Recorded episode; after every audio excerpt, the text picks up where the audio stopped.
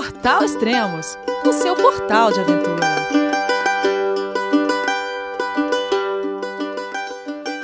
Bom dia, boa tarde, boa noite, bem-vindo a Extremos, seu podcast de aventura. Esse é o segundo podcast da cicloviagem O Outro Lado da Vida, com Dayana Pilate. Olá, Dayana, tudo bem? João, é você, meu filho? Alô, pai. Eu consegui. Eu tô no cume do Everest. Eu vi, meu filho. Te acompanhei o tempo todo pela sua página Spot. A família de produtos Spot utiliza tecnologia 100% via satélite para manter você sempre conectado em suas aventuras. Fale de qualquer lugar do mundo através do Spot Global Fone e utilize o Spot Gen 3 para estar sempre rastreado e conectado aos serviços de emergência. Desapareça quando quiser, seja encontrado quando precisar. Saiba mais em findmespot.com.br. Oi, Elias, tudo bem? Tudo bom, quanto tempo, hein? seis meses. Seis meses? Mas vem cá, seis meses, o último podcast, você tava na onde? Eu tava em Santiago. Ainda Sim. tava em Santiago. tinha acabado de chegar em Santiago. E se Quando passaram seis meses, você agora tá na onde? eu quase não saí do lugar. Não, é que eu resolvi trabalhar aqui no Chile, então por isso que eu fiquei mais tempo aqui. Mas hoje eu tô em São Pedro do Atacama. Ah, é onde tá. eu realmente encalhei e vou demorar um pouquinho para sair daqui ainda. Todo mundo encalha em São Pedro da Câmara, por quê, hein? Explica. eu não sei, eu não sei. Bom, eu sei, é que aqui é muito bom para ganhar dinheiro.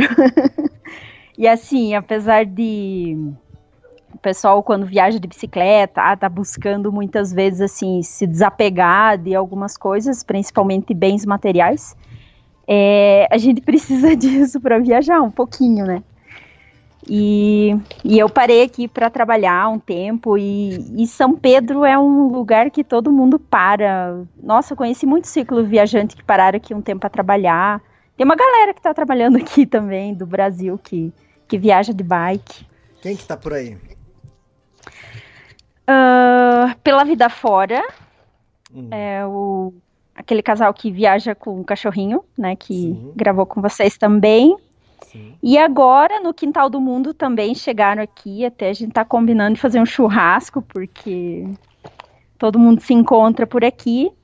Oh, e o, também tem. O No Quintal do Mundo, eles saíram em dois voltaram em três, né?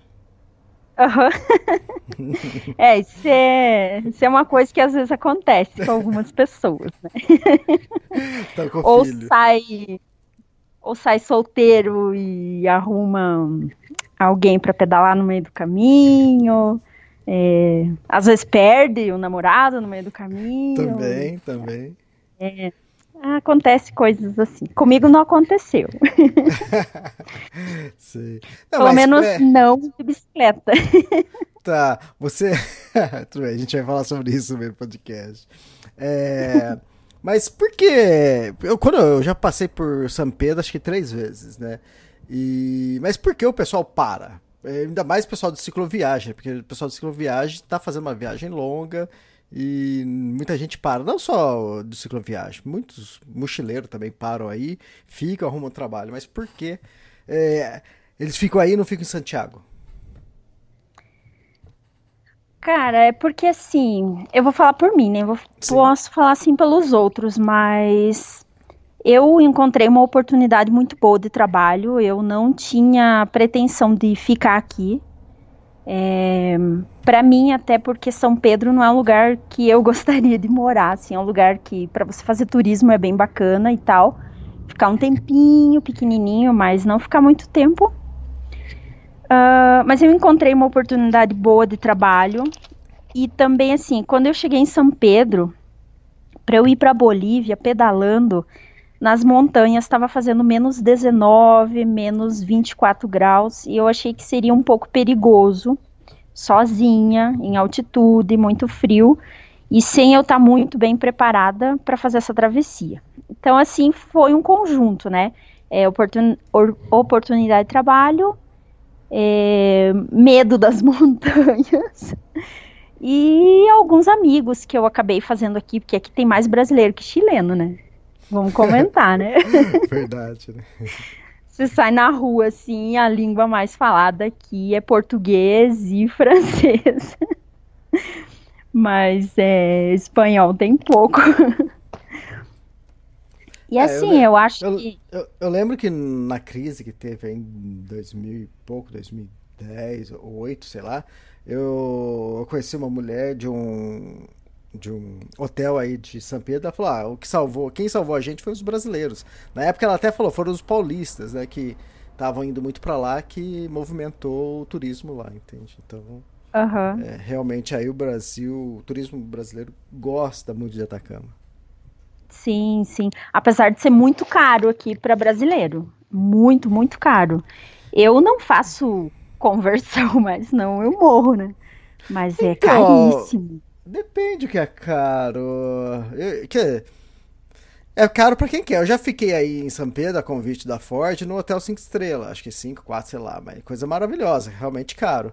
Mas eu já fiquei aí Aham. também mochilando e por acho que nem 60 reais o dia, entende? E o, passe, o passeio de 4x4 pra fazer o Salayuni, eu lembro que era acho que coisa de 100, 110 dólares, alguma coisa. Um passeio de 4 dias é, com. Uhum, com alimentação, Com tudo. alimentação é muito barato, entende? E, Banho ó, frio, né? se tiver, né? Se tiver. Ofereceram pra tiver. mim, ofereceram para mim, quando a gente chegou lá, tava congelado os can... a água nos canos e não teve banho. Sim, depende da época que você vem pra cá. Até no hotel onde eu tô trabalhando no inverno aqui, tava fazendo à noite sempre menos 5. Então tava tudo congelado, o pessoal reclamava. Principalmente chileno, que tem o hábito de tomar banho de manhã, não toma um banho à noite, toma um de manhã. Reclamava que não tinha água. É, no inverno tem que mudar os hábitos, porque não, a água congela aqui. É. Ah, sim, então- Elias, que, Eu, que Que- eu que vejo eu também. Pode falar, pode falar. Ah, desculpa. que eu me refiro assim que o turismo aqui é caro para os brasileiros é se você compra do Brasil um pacote, vai fazer passeios, aluguel, é, hotel. Aqui no hotel onde eu trabalho, é um hotel simples. E uma diária não sai por menos de 400 reais. Tipo, Nossa. é muito caro. É muito caro. Sabe? É, então, é nesse sentido. Agora, claro, se você vem mochilar, você vai ficar num hostel, aí você consegue lugares mais baratos. Eu pagava 7 mil pesos, que isso dá o quê? 50 pila é, a diária. Então, garimpando, você acha lugar barato, você consegue fazer é, uma viagem barata. Mas, em geral, para brasileiro é caro mesmo. Tá, é- pegar entendi. hotel, Pela- é fora. pelas agências que sai mais caro. né? Uma coisa que também eu Sim. vi que o pessoal para aí, porque aí é um reduto, assim, é uma cidadezinha, um vilarejo pequeno e que concentra muita gente, é muita gente entra e sai também. Então, para conseguir emprego é fácil. Eu lembro que, não sei como tão- estão os restaurantes aí hoje em dia, mas eu lembro que restaurante pequeno, relativamente simples assim, é, o chefe era uma francesa ou um francês que tinha parado por aí, então você comia aquela comida requintada, e eu achei, achei o máximo, hein? Ah, São Pedro é legal por causa disso, né? É, nem sei se você quer falar já sobre trabalho, como foi que eu arrumei trabalho Ah, aqui. É verdade, isso aí tá no final, né? Então vamos falar sobre Santiago, vai. Vamos, Então vamos, po- vamos começar no- do início. É, o último podcast estava em Santiago, e aí? Cara, Santiago eu fiquei 15 dias, eu me apaixonei por Santiago. Ah. É, claro, eu fiquei muito bem hospedada também, fiquei numa região que é da Providência, uma região muito bonita, porque como toda grande cidade, tem lugares bonitos e lugares não tão legais, né? Em relação à segurança também. Mas eu fiz bons amigos em Santiago, agora eu tô voltando para Santiago para visitar eles. E, e aí acabei que fiquei 15 dias e já tava já tava me sentindo uma santiaguina. Aham. E mas tive que sair, né? Tive que ir embora porque já estava gastando muito dinheiro, porque é, apesar de eu ter feito bons amigos em Santiago, eu estava na, na casa de um couchsurf e eu tinha que comprar minha comida. Enfim, tava ficando meio caro para mim, né? Aí me preparei psicologicamente, porque eu já estava acostumado com banho quente, com cama, essas coisas. Me preparei psicologicamente para sair. E não foi muito fácil, porque eu sabia que até São Pedro do Atacama teria aproximadamente 2 mil quilômetros. Uhum. E, e um desertão aí pela frente, né? Para quem tá ouvindo, dois, é, são 2 mil quilômetros. Você lembra mais ou menos quantos dias você fez de bicicleta? Dois meses. Dois meses? Tá. É, de, se, se, você quiser pegar um ônibus, em 24 horas você chega em São Pedro. Algo, algo assim, se não me engano. Sim. Sim, são 24, 25 horas de viagem de ônibus. Isso, é, eu levei dois meses porque eu fui bem curtindo mesmo. Onde estava uhum. legal, eu ficava mais tempo. É, onde não estava bom, eu saía de madrugada embora. Mas foram dois meses assim bem intensos. O Chile foi bem intenso para mim, todos os sentidos, coisas boas e coisas ruins.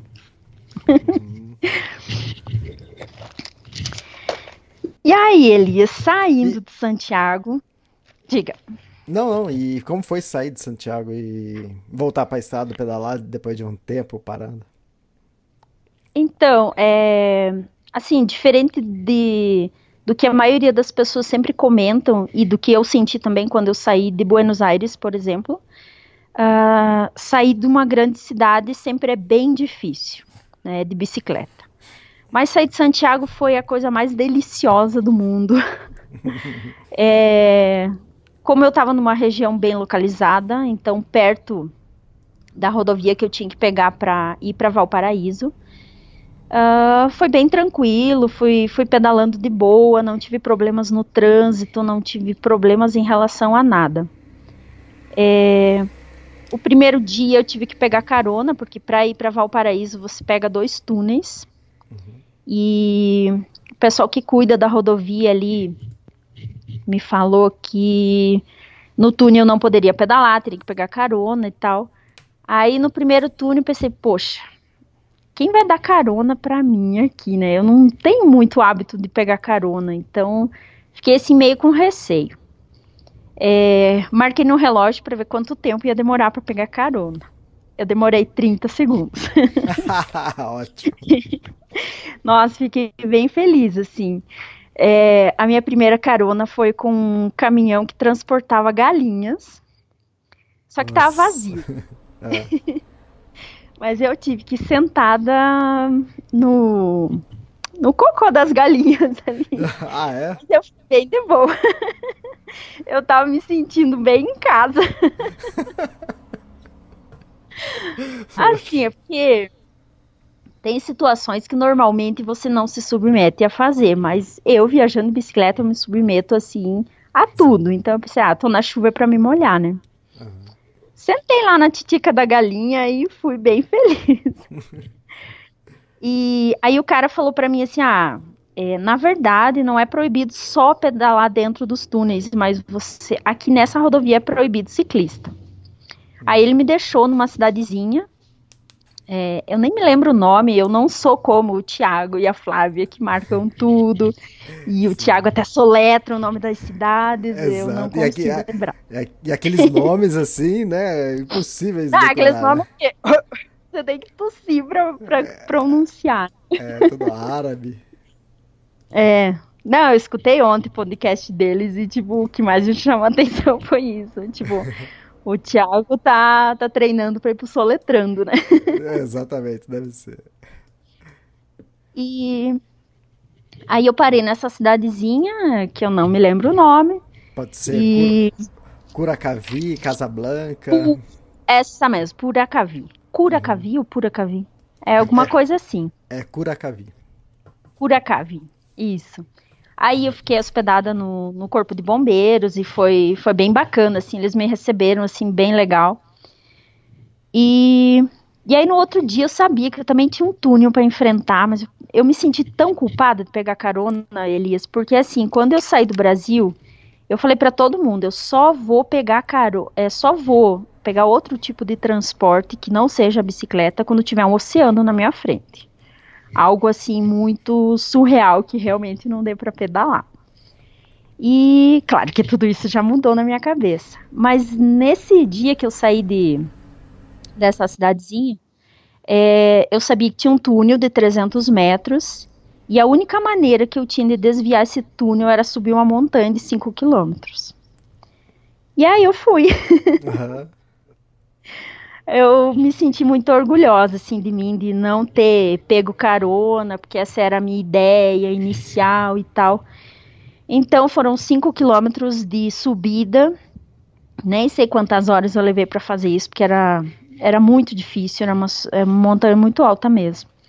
E aí desviei, né? Pedalei 5 quilômetros para desviar 300 metros de túnel. E aí cheguei em Casablanca. Aí Casablanca já tava morta de cansaço, não consegui bombeiros para dormir, não consegui polícia, não consegui o arm shower, não consegui couchsurfing, nada e eu teria que fazer um camping selvagem. Uhum. Aí estava procurando lugar para dormir e tal, me ocorreu de buscar na prefeitura é, setor de, de turismo e tal, para ver se eles tinham um lugar que daria para um campo, alguma coisa assim, que eu não tinha encontrado. Aí a secretária de turismo me mandou, com perdão da palavra, pra puta que pariu. Nossa, o que aconteceu? É porque assim, o povo que não pedala não tem noção de distância, né? Que só anda de carro, acho que não. Cara, não tem noção. Aí a mulher disse assim: Ah, você tem 12 quilômetros para chegar num camping, eles estão te esperando, vão te receber. E tinha um lago nesse camping, ela me mostrou fotos, era um lugar bem bacana mesmo. Mais pro interior, assim, de Casablanca. E aí pedalei 12 quilômetros. E aí a mulher tinha me dado indicação que eu ia chegar numa árvore de eucalipto gigante, realmente ela era muito gigante. E eu teria que pegar a direita. Mas não tinha direita, tinha só a esquerda ou reta. Enfim. Aí perguntei para um cara: Ó, oh, eu tô indo para tal camping e tal. É direita ou é, é para frente ou é para esquerda? Ele falou: Não, segue, segue para frente. 6 quilômetros. Eu falei, mas que droga, a mulher tinha falado 12, já deu 18, agora é mais 6. Aí pedalei, pedalei, pedalei, não encontrei nada. Aí perguntei para uma outra pessoa passando. Ela disse, ah, mais 6 quilômetros. Eu encontrei três pessoas que me mandaram pedalar mais 6 quilômetros. Uhum. E eu pedalei todos esses 6 quilômetros. E mais os 18 que eu já tinha pedalado. E encontrei o camping. Elias do céu, eu jamais ficaria naquele camping na minha vida. Eu dormiria em qualquer lugar, menos naquele lugar. Eu chamando a mulher do camping na porteira, assim, tinha uma porteira de madeira, e chamando a mulher, chamando e nada. Aí quando eu olho, tinha um monte de árvores de pinos, tinha milhares de tarântulas gigantes. Ah. Eu falei, não, aqui eu não durmo. Nunca, nunca. Eu durmo na rua, é, durmo em qualquer lugar, mas aqui eu não fico. Nunca. Eu, seria impossível. Eu sou. Eu, eu tenho fobia de aranha, né? E. Aí a mulher também não apareceu, eu peguei e fui embora. Falei, não, agora tem que. Já tava começando a escurecer. E eu olhando, assim, na beira da estrada tinha uns bueiros bem grandes que eu acho que naquela região tem épocas do ano que chove muito, então tinha uns bueiros gigantescos, assim, dava para eu armar a barraca tranquilo dentro daquele bueiro, né? E eu do, olhando. Deve ser por causa do degelo também, não é? Sim, sim, sim. E, e aí, eu já procurando um bueiro para dormir. Mas eu pensei, putz, aqui também vai ter aranha, né? Aí eu pensei, não, eu vou pra rodovia, eu vou, eu vou dormir no asfalto, porque eu acho que lá não tem tanta aranha, né? Aí pedalei mais um, um tanto, assim, até sair de Casablanca, porque tinha uns vilarejos, assim, que não eram muito muito legais, assim, não me senti segura naquele lugar, então pedalei mais um tanto. Aí eu vi no mapa que tinha os carabineiros estavam na, na rodovia lá, né? Eu pensei, ah, eu vou até lá, vou pedir para dormir lá, para acampar no estacionamento, algum lugar que tem asfalto, que a possibilidade de aranha seja menor, né?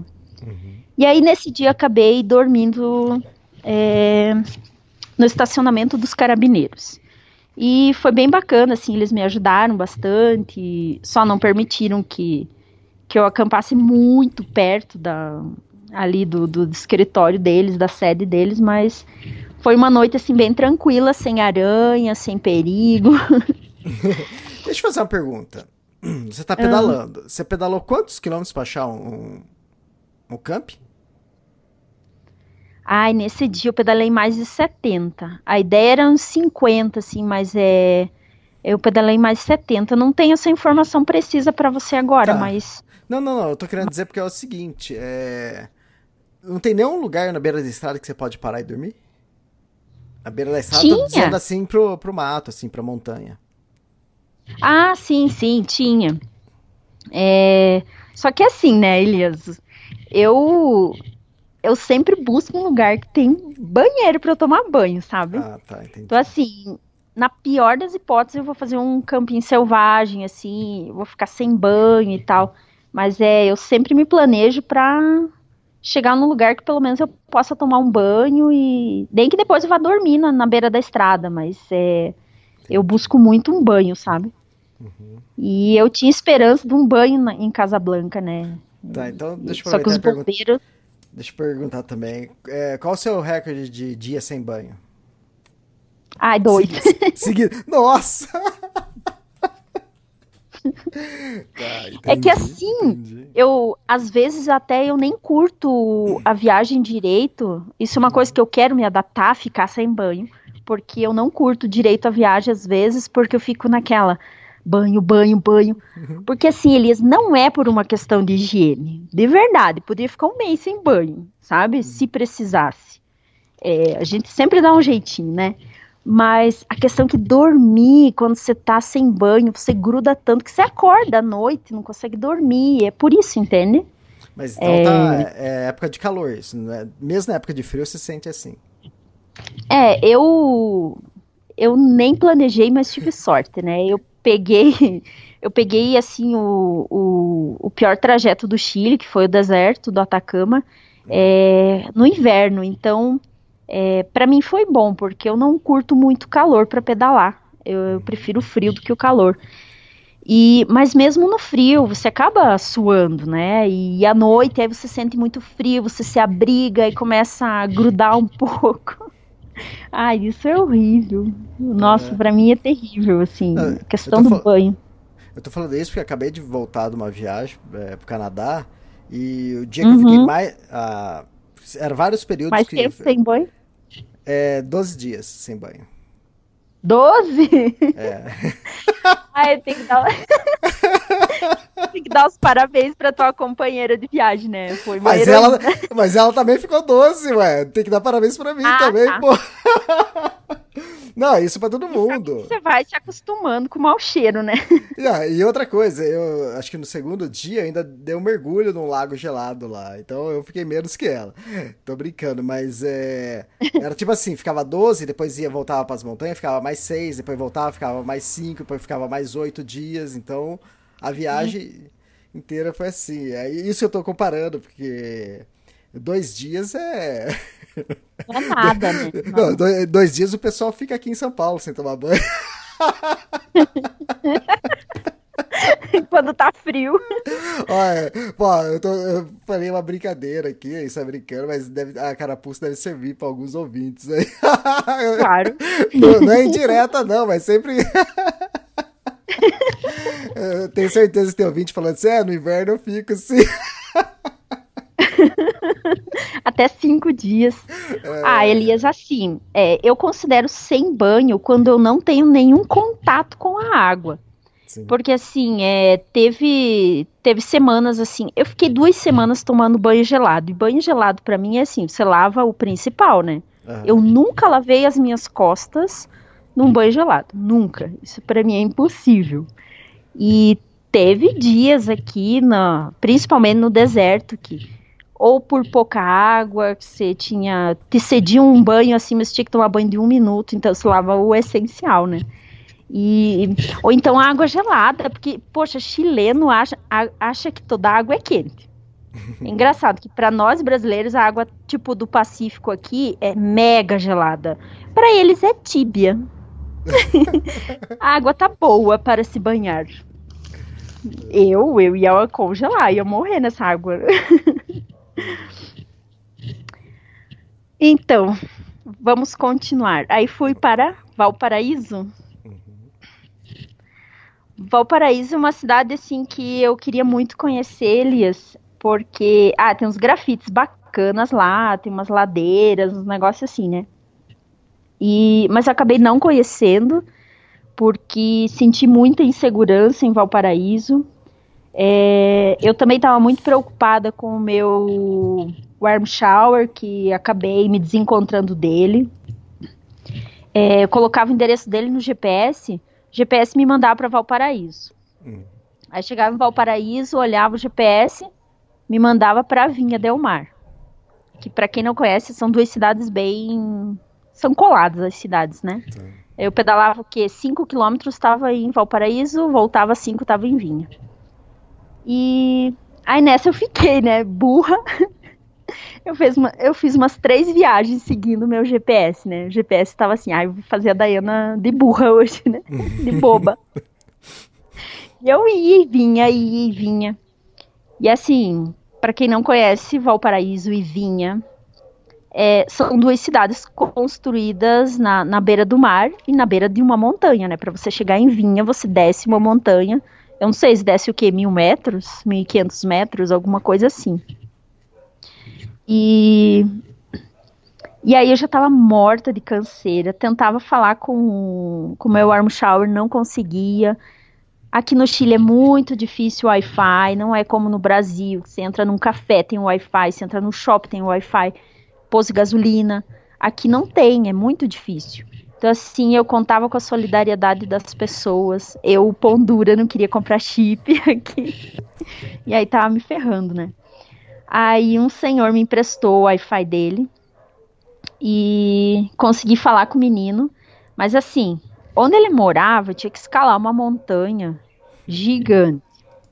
E, e não é não é brincadeira quando eu falo escalar, Elias. Era assim, empurrar a bicicleta de um jeito surreal, assim, sabe? Era muito, muito no alto mesmo. E aí eu tava a uma esquina da casa dele e olhei pro lado, vi uma menina na calçada pintando uns cartazes e tal, que ela ia fazer um bazar no sábado. E isso era na sexta-feira.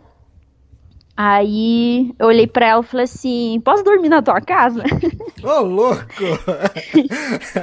é cara de pau. Que assim, tem muita gente que me pergunta assim, ah, como é que você faz esse negócio de. Porque eu não tenho cara de pau para pedir comida, para pedir hospedagem e tal. Isso é uma coisa que a gente não tem no início, depois a gente tem assim sobrando. Sim. E aí eu falei assim, posso dormir na tua casa? Ela me olhou assim. Vou falar com a minha mãe, já volto. Oh, Foi falar com a mãe dela. A mãe dela voltou e disse, claro que pode. Daí ela falou assim, só que eu tô com a minha casa toda virada, porque eu tô reunindo coisas para fazer um bazar amanhã você tem barraca para dormir e tal? Eu falei, tem. Aí me cedeu um cantinho lá no jardim dela e passei a noite lá, foi incrível, é, me convidaram para jantar, foi bem legal. Apesar da comida ser é, vegana, e eu não curto essa comida, eu curto muita carne, né, e muita, muito ovo, muito leite e tal. Mas é, foi bem bacana, assim, provei a comida deles, achei, achei gostosa, não é uma comida que eu comeria todos os dias, que não ia me fazer feliz aquela comida, mas assim, matou minha fome, sabe? E foi bem bacana. E, inclusive, essa família encontrei, depois de mil quilômetros, encontrei essa família de novo. Ô, louco, é... onde? Eu tava pedalando e um carro do nada surgiu, parou, encostou no acostamento, saíram duas loucas do carro e começaram a vir na minha direção, assim, eu fiquei assustada. E começaram a gritar quando eu vi que eram elas, eu ah, comecei a gritar também. e isso mil quilômetros depois de, de Vinha Del Mar, elas estavam indo para porque essa menina que eu, que eu, que eu pedi hospedagem, é, ela morava numa, numa praia chamada Punta de Choros. E, e a mãe estava levando ela, que ela estava de férias nesses dias que eu passei por Vinha. Ela estava de férias e estava voltando para Punta de Choros. E estavam numa doblô. E aí me convidaram para ir para Punta de Choros. Já tinham me convidado, que eu falei, não, fica muito fora, muito fora de mão. É, a altimetria é de matar, eu não vou, né? Gostaria de ir, mas não vou. E aí, como me encontraram de carro, fizeram a proposta para me levar até Punta de Choros, passar uma semana lá com elas e depois ela me traria de volta até La Serena, que é uma cidade de mais ou menos mil quilômetros de Santiago. E aí eu fui. E foi bem legal, a gente fez passeio de barco, fez várias atividades que tem, é uma região muito turística, tem baleias, é, tem um passeio de barco que você para você observar as baleias, golfinhos, pinguins, é, acho que é leão marinho que tem também. Eu não vi nada, mas foi bem legal o passeio. os pescadores lá, desculpa, os pescadores lá é, fazem a propaganda que, que você vai ver tudo isso. Mas é depende da época do ano. A época que eu fui não tinha nada disso não. Okay. Mas foi bem legal. É um lugar assim bem bem exótico, bem pouco povoado assim e muito bonito mesmo. E aí é isso. ah, tá. Mas aí, aí você passou alguns dias ali em Valparaíso, já subiu, pegou a estrada para rumo a Não, São eu fiquei Pedro. só uma noite em Valparaíso. Ah, é? Fiquei ah. uma noite em Valparaíso. E aí, porque assim, eu tava muito ansiosa para encarar o deserto, sabe? Assim, é, é, porque praia eu conheço, apesar das pra, a praia de Vinha Del Mar é é uma das praias mais bonitas que eu já vi na minha vida. Eu vi bem pouca praia na minha vida, mas é muito bonita mesmo. Não, é Só... muito bonita. A água é cristalina, é muito lindo mesmo. Só para quem e não aí? sabe, quem está escutando esse podcast pela primeira vez, acompanhando a sua viagem, de onde você é, Dayana? Ah, pelo sotaque, né? Que o pessoal é. pergunta, nossa, que sotaque é esse? É interior de São Paulo? Não, é interior de Santa Catarina. Rio, ne Rio Negrinho, é, eu... é isso? Rio Negrinho, isso. É aquela cidade que você tem que dar zoom, mega zoom pra achar. é... é uma cidade que fica ao sul de Curitiba, aproximadamente 100 quilômetros. É extremo norte de Santa Catarina, faz divisa com o Paraná. É uma cidade que tem passeio de Maria Fumaça, é é uma cidade que, ah, eu acho bem bonita. Sim. então, é, eu saí de Vinha Del Mar, então, sentido norte do Chile. Aliás, muita gente me pergunta, me critica, me sugere por que, que você não foi para o sul do Chile, por que, que você foi para o norte, porque a parte mais linda do Chile é o sul. Inclusive os moradores do Chile, todos me falam a mesma coisa. Você tem que conhecer o sul, Cara, eu vou conhecer o Sul. Para todo mundo que me fala isso, eu vou conhecer o Sul. eu não vou Só criticar, eu vou não. O... Eu não vou criticar, não, mas se for comparar sul do Chile com o norte, o norte vão hum. dar nota 6, o sul é 10. Sim. Não, eu tenho certeza disso. Eu vejo fotos. Não, eu assim, falo isso porque é muito famoso no Brasil é Atacama, Atacama, Atacama. E Sim. o que tem no sul, o pessoal não tem nem noção, entende? Mas a Patagônia chilena é espetacular. Sim, é que assim, é, é, sim, sim. É que assim, Elias. Não vamos, é... não vamos arrumar briga com vizinhos, hein? A, a Patagônia chilena e a Argentina são maravilhosas. Claro. não, a Argentina, a Argentina é incrível, é ah, eu, eu amei a Argentina. Agora, assim que eu tiver um tempinho, eu vou pegar um ônibus, eu vou para Salta, no norte da Argentina, que ah, eu quero conhecer sim. um museu que tem umas múmias lá. E mas assim, eu ando muito sem tempo, trabalhando muito. Então, eu vou conhecer o sul do Chile, mas eu vou deixar o sul do Chile para o final. Quando eu estiver voltando da Austrália, eu pretendo conhecer ah, todo o sul do Chile. Legal, legal. É, porque assim, o Chile é um país que eu tive vontade de conhecer de norte a sul. Então eu tive que escolher, porque eu cheguei no, no Chile dia 25 de fevereiro, é, não era uma época legal para eu ir para o sul. É, e eu não podia ficar em passar o inverno nessa região de Santiago que é, eu não tinha trabalho, não tinha nada assim para ficar esperando época boa para ir para o sul do Chile. Então eu resolvi vir para o norte. E e aí, é isso. As pessoas, uhum. os próprios moradores me criticam, me perguntam, aí eu tenho que explicar sempre qual que é o meu projeto de viagem e, e que eu não posso é, de bicicleta ir para uma região que é uma época mais complicada e tal, né?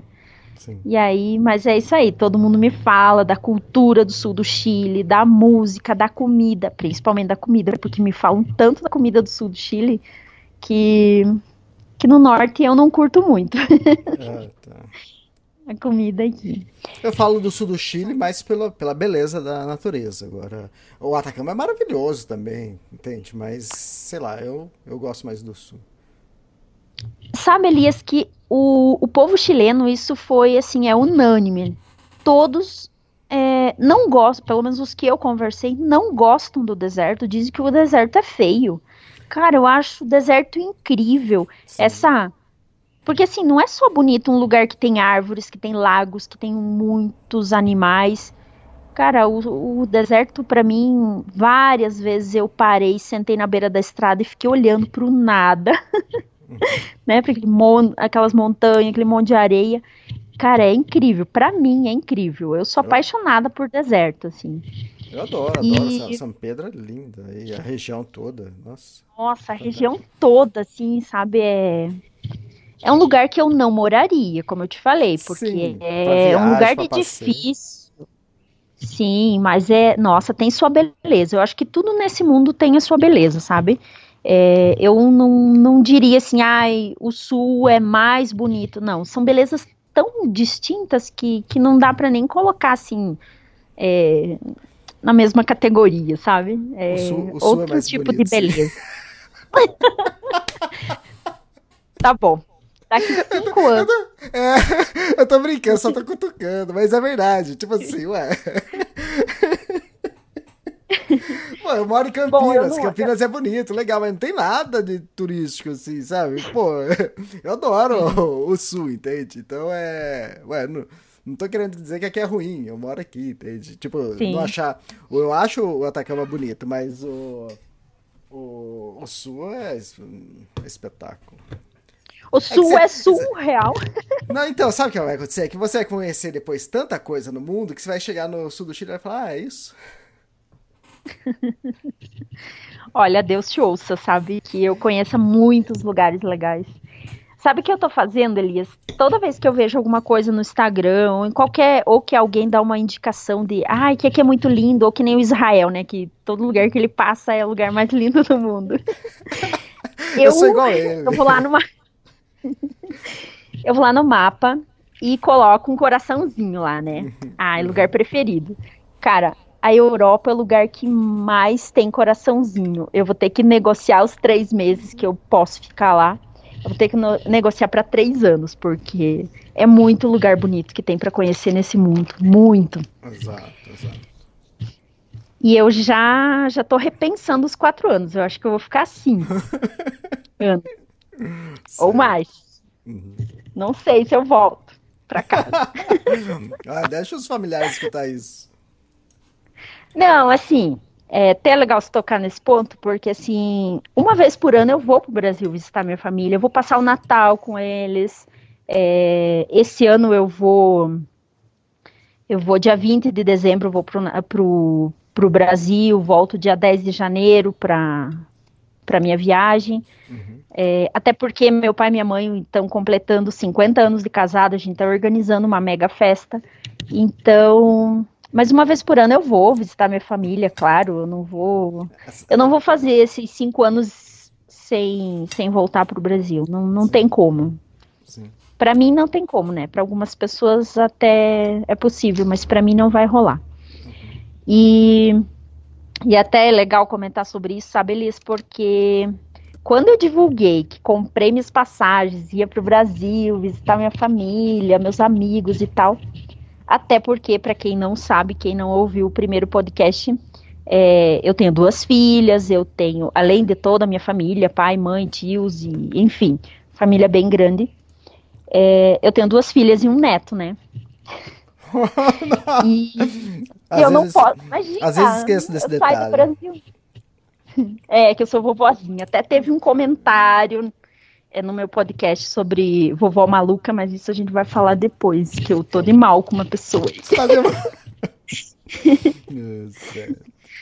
Não, é que assim, Elias, eu, eu, eu nem toquei de olhar as mensagens no portal, sabe? Eu olhei ontem e seis meses depois, né? eu olhei e vi que tinha mensagem do pessoal que ouviu o podcast, achei bem bacana. E tem um cara lá, que não vou falar o nome, é, que me chamou de vovó maluca. Tipo, ai meu Deus do céu, esse vovó me, me machuca um pouco. ah, mas acho que foi na zoeira, não foi? Hã? Acho que foi na zoeira, não foi? Ah, foi na zoeira, claro, claro. Uhum. não, mas é de fato, eu sou uma vovó, enfim. Mas uma vovó que viaja, não é uma vovó que fica em casa no sofá fazendo tricô, meia. Uhum. Ah, então assim, é, comentando um pouquinho sobre essa minha meu retorno para o Brasil, é, eu escrevo para um jornal da minha cidade. Antes de parar em São Pedro para trabalhar, eu escrevia toda semana, né? Claro, toda semana tinha conteúdo. Né? Agora não tem, né? Aqui que eu vou escrever. Então eu dei um, uma pausa, assim, eu volto a escrever quando eu começo a viajar. E aí o pessoal começou a criticar e tal. É, algumas críticas, assim, me magoaram bastante é... Me magoaram, não, me deixaram puta da cara, né? Muitas. Essa é a verdade. É. Eu só não, não, não respondi, assim, porque quando eu tô um pouco chateada, se eu respondo, eu falo o que não deve. Então, mas, mas eu é preferi, assim.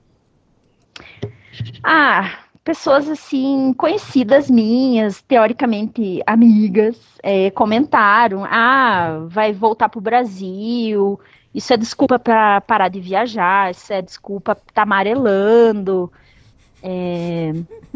Ah, ah, se faz de coitadinha, que não tem dinheiro para comer, que come na beira da estrada e, e agora tem dinheiro para ficar passeando, comprando passagem de avião. tipo, ai, os comentários assim que tipo, não acreditei que eu tava ouvindo isso, sabe? Ah, mas é mais pra e... dar risada do que pra ficar bravo. É, no, no dia sim, no dia sim eu fiquei bem magoada. Eu fiquei, putz, me deu assim um, ba um balde de, de água fria, sabe? Mas depois eu pensei, cara, sempre vai ter alguém comentando alguma coisa que você não vai gostar, sabe? Porque as pessoas dão opinião em relação à tua viagem, né? E, e às vezes a opinião não é aquilo que você gostaria de ouvir. E gozado que você nem e... pede, né? Não, não. não, mas é não, isso aí, isso aí sempre vai ter, né? Aí eu conversei com várias pessoas assim que eu quero muito bem e me falando daí, é sempre, sempre vai ter pessoas criticando sem estar tá vivendo, né? O que você está vivendo e tal. E é que assim muitas pessoas, Elias, olham às vezes uma foto minha comendo ovo na beira da estrada, porque eu cozinho ovo para levar para viagem que eu gosto. Uhum, e, e às vezes pensa assim, nossa, tá se fazendo de coitada. Coitada não, a gente tá vivendo uma aventura incrível. Tipo, se as pessoas soubessem o quanto eu sou feliz comendo ovo na, na beira da estrada, ou tipo, buscando uma sombra no meio do deserto, isso não é se fazer de coitada, isso é estar tá vivendo intensamente a minha viagem, sabe? É, eu me propus a fazer isso e, e, eu sou muito feliz fazendo isso, muito mesmo, sabe? Então, então, às vezes as pessoas confundem as coisas. E assim, comprar uma passagem aérea para voltar para o Brasil, para passar o Natal com a minha família, é, comemorar 50 anos de casado do meu pai e da minha mãe, que, que isso para mim é incrível. É, eu não aguentei oito anos casada, né? E então, isso para mim não é desperdício de dinheiro e, e e assim, eu guardei dinheiro durante um tempo, tô trabalhando durante a minha viagem para conseguir um pouquinho mais de dinheiro, para ter um pouquinho, às vezes, mais de conforto, ou lá na frente, se tiver alguma dificuldade, ter grana para enfrentar. Então, assim, é, é, são comentários assim que as pessoas fazem sem pensar, eu acho, sabe? E já estão perdoadas também. Uhum. que eu não sou rancorosa, não. Rancor é uma coisa que faz mal só para quem sente, né? Verdade. E aí, vamos voltar para a estrada, então? Vamos, vamos voltar para a estrada. Parar de reclamar da vida. Então, uma coisa que aconteceu é, nesse trajeto de, de Vinha, sentido ao norte, foi em Puntiacavi. Puntiacavi é uma cidade bem pequenininha, aqui no Chile, é, que fica putz, eu acho que 150 quilômetros de vinha, sentido norte. Eu acho, não tenho certeza absoluta. E eu pedalando lá, concentrado, que tinha umas subidinhas e tal, era uma região que não é muito bonita, assim, para você ficar curtindo muito.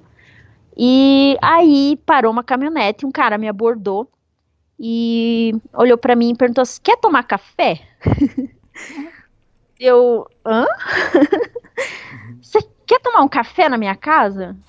Só que assim, eu tinha visto só o cara, né? Não vi o que tava dentro da caminhonete. Hum. Aí eu, peraí, você tá falando português? Porque é uma região assim que você não encontra mais brasileiros, né? Não é uma região turística e tal. Se tem brasileiro passando é de carro, passando longe, né? Aí eu, eu perguntei, por que você fala português? Ele disse, não, porque eu morei 20 anos no Brasil, sou chileno, mas a minha família toda morou no Brasil durante 20 anos. Legal. E você quer tomar café na minha casa? Mas mesmo assim eu fiquei cismada, né? O cara não tinha uma cara assim de muitos amigos, né? Aí eu olhei para dentro da caminhonete, uma moça, uma mulher com, com um cachorrinho. Depois, ah, tá com um cachorrinho no colo, é família, né? Aí eu disse assim: eu quero, eu aceito um café. Aí colocamos a bicicleta em cima da caminhonete e ele me levou para casa dele, que era no, no topo de uma montanha. Uhum. Elias, chegando lá, tinha uma mesa preparada assim de café da manhã, porque chileno toma café da manhã mais tarde, né, do que do que a gente tá acostumado. E eu acho que era umas 10 e meia, 11 horas eles iam tomar café da manhã tinha bolo seco, assim, bolo caseiro, tinha um monte de comida caseira, coisa que eu já não via há muito tempo. E assim, uma família enorme, me receberam assim com muito carinho, comi. Juro para você, eu comi dois pães, tipo pão d'água, comi hum. dois e cinco pedaços de bolo bem grossos. ela, ela não lembra o nome da cidade lá, mas que ela lembra que comeu cinco pedaços de bolo, lembra. Eu tomei, tomei, acho que três ou quatro xícaras de café, que eu amo café. E assim, mas eu comi como se fosse a minha última refeição da vida. Uhum. Porque viajando de bicicleta, assim, quando você tem a oportunidade de comer uma comida boa, de graça, você come e faz tipo uma reserva, né, para alguns dias. Certo. Então eu comi, comi, comi, comi, comi. E aí, conversando com essa família e tal, eu falei, meu, o que eu mais tenho saudades do Brasil é de feijão. Faz muito tempo que eu não como feijão. Aí a família me convidou para almoçar. Eu comi, fizeram carne assada para mim, fizeram feijão. Eu passei um dia assim incrível, que era um café da manhã, virou sete dias. Eu fiquei sete dias na casa dessa família. e eu não queria mais ir embora, porque assim era muito bom ficar lá. Eu, eu ia trabalhar com eles. É, tinha uma senhorinha lá que tinha uma loja de armarinhos, né, de fios, lãs, essas coisas. E aí eu ia junto com ela trabalhar, ajudava ela. Ela falou: ah, você tinha que ficar aqui para sempre, você me ajuda e não sei o quê. Falei, ai, bem que eu gostaria, mas eu tenho que seguir minha viagem. E foi muito bacana, assim, uma família que me deu muito amor. E é legal porque, é, às vezes, eu pelo menos, né, viajando de bicicleta, às vezes você fica assim meio carente de família, sabe? É, e eu tive muita sorte que é, sempre quando eu começava a sentir essa carência de família, desse, desse ambiente familiar, aparece uma família e me adota por um tempinho. E foi o que aconteceu com essa família. E sabe, Elias, que como eles moravam no topo de uma montanha, foi aí que eu senti o meu primeiro, que para mim era terremoto, mas eles me explicaram que não. Que terremoto é quando é acima de 6 graus na escala Richter. Ah, tá. E para mim tudo é terremoto. A terra tremeu, para mim é terremoto, né? E aqui eu senti três temblores que eles chamam, é, bem fortes. Os mais fortes que eu senti aqui no Chile foram em Puntiacavi. Um dia de manhã eu tava dormindo, às 6 horas da manhã, e assim, essa família tinha várias casas num, num terreno grande, porque era uma família que morava tudo junto. Então tinham várias casas. E eu fiquei hospedada numa casa que estava vazia lá e que era construída de, de material, cimento. Não era de madeira como as outras casas. E aí, às seis horas da manhã, parecia que tinha alguém batendo na janela muito forte. Pensei, ué, o que, que aconteceu? Algum problema? Que tão, alguém tá desesperado na janela batendo. Não era. Era o temblor que estava chacoalhando a janela, estava chacoalhando a casa. E aí veio essa uma amiga aí, a irmã do cara que me convidou para tomar café. e perguntar tudo bem com você, tá tudo bem? E olhava para casa para ver se não tava, não tinha acontecido nada. Eu falei, sim, mas o que, que aconteceu? Aí ela disse, não, é porque deu um temblor e foi muito forte. E eu vim ver se tá tudo bem, porque com uma casa de material e essa casa é velha, pode desabar. Eu, Hã? Nossa. Aí, beleza, eu não dormi mais nessa casa, porque tava temblando muito. Ela falou assim: ah, faz uma semana que tá temblando bastante aqui na região. Então eu prefiro que você durma na minha casa, que é de madeira. Aí, no outro dia. Ah, nesse mesmo dia. É, porque foi às 6 horas da manhã. Às 10 e meia da manhã, tava tomando café, tava em pé, do lado da mesa, assim.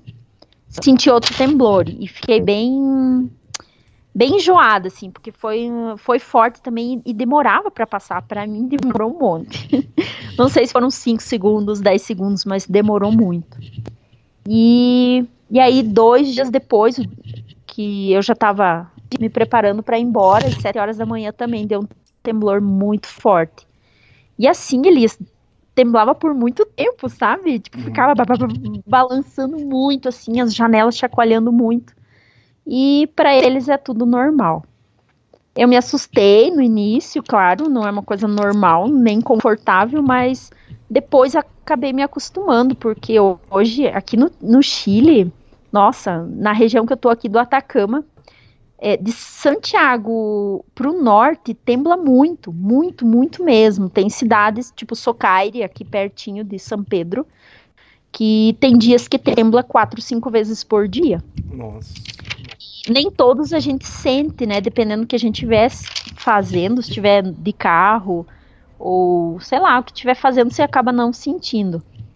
Os outros temblores que eu senti, eu tava acampando, então eu tava deitada na barraca, tava no chão, né? Então aí eu senti alguns, mas foram muito suaves, assim, muito suaves. E aqui em São Pedro eu senti um só, mas também foi bem, bem suave e depois acaba acostumando. O meu medo era de tsunami, né? Ah, porque por toda parte, até foi engraçado porque eu tirei uma foto de uma placa em Vinha Del Mar, né? É, ruta de evacuação. E, e mandei para minha filha. Falei que estranho, aqui no Chile tem tanta placa assim. Eu era completamente ignorante em relação ao Chile. Então, assim, eu achei estranho ter tanta placa de aviso de tsunami, é, tipo uns alto-falantes, assim, que é de, de alarme e tal. E eu achei, comecei a achar estranho, assim, mas será que tem tsunami aqui? Tem tanta placa, tanta placa. E, e toda a cidade que eu passava, litorânea, tinha essas placas e rota de evacuação e tal. E aí depois que eu descobri que temblores aqui é uma coisa muito comum e tsunami já aconteceu alguns aqui bem catastróficos, né, digamos assim. E o assim, último tsunami é que às vezes esse tremor, esse terremoto, às vezes acontece no alto mar, aí depois que aí causa o tsunami. Né? Sim, sim. E, e o último, a última tsunami que deu foi em La Serena, em 2015, que, que destruiu é, parte do litoral, assim, da, da, do calçadão de La Serena, né? Que tem um, é, é tipo um balneário, um balneário, então a água veio, bateu só na, na metade lá, porque a montanha protegeu e tal, enfim. E. E é, esses temblores são, são bem comuns. E eu descobri também que o, o temblor, é, quando você sente mais, não necessariamente quando ele é mais forte, é, é, com magnitude maior, mas sim quando ele é mais superficial, né? Então eu até baixei um aplicativo, tô sempre acompanhando os temblores aqui do Chile. tô atenta a todos e tal, e. Enfim. E aí. Eu já tive, estive da... várias vezes no Chile, mas nunca tive essa experiência boa ou ruim, né?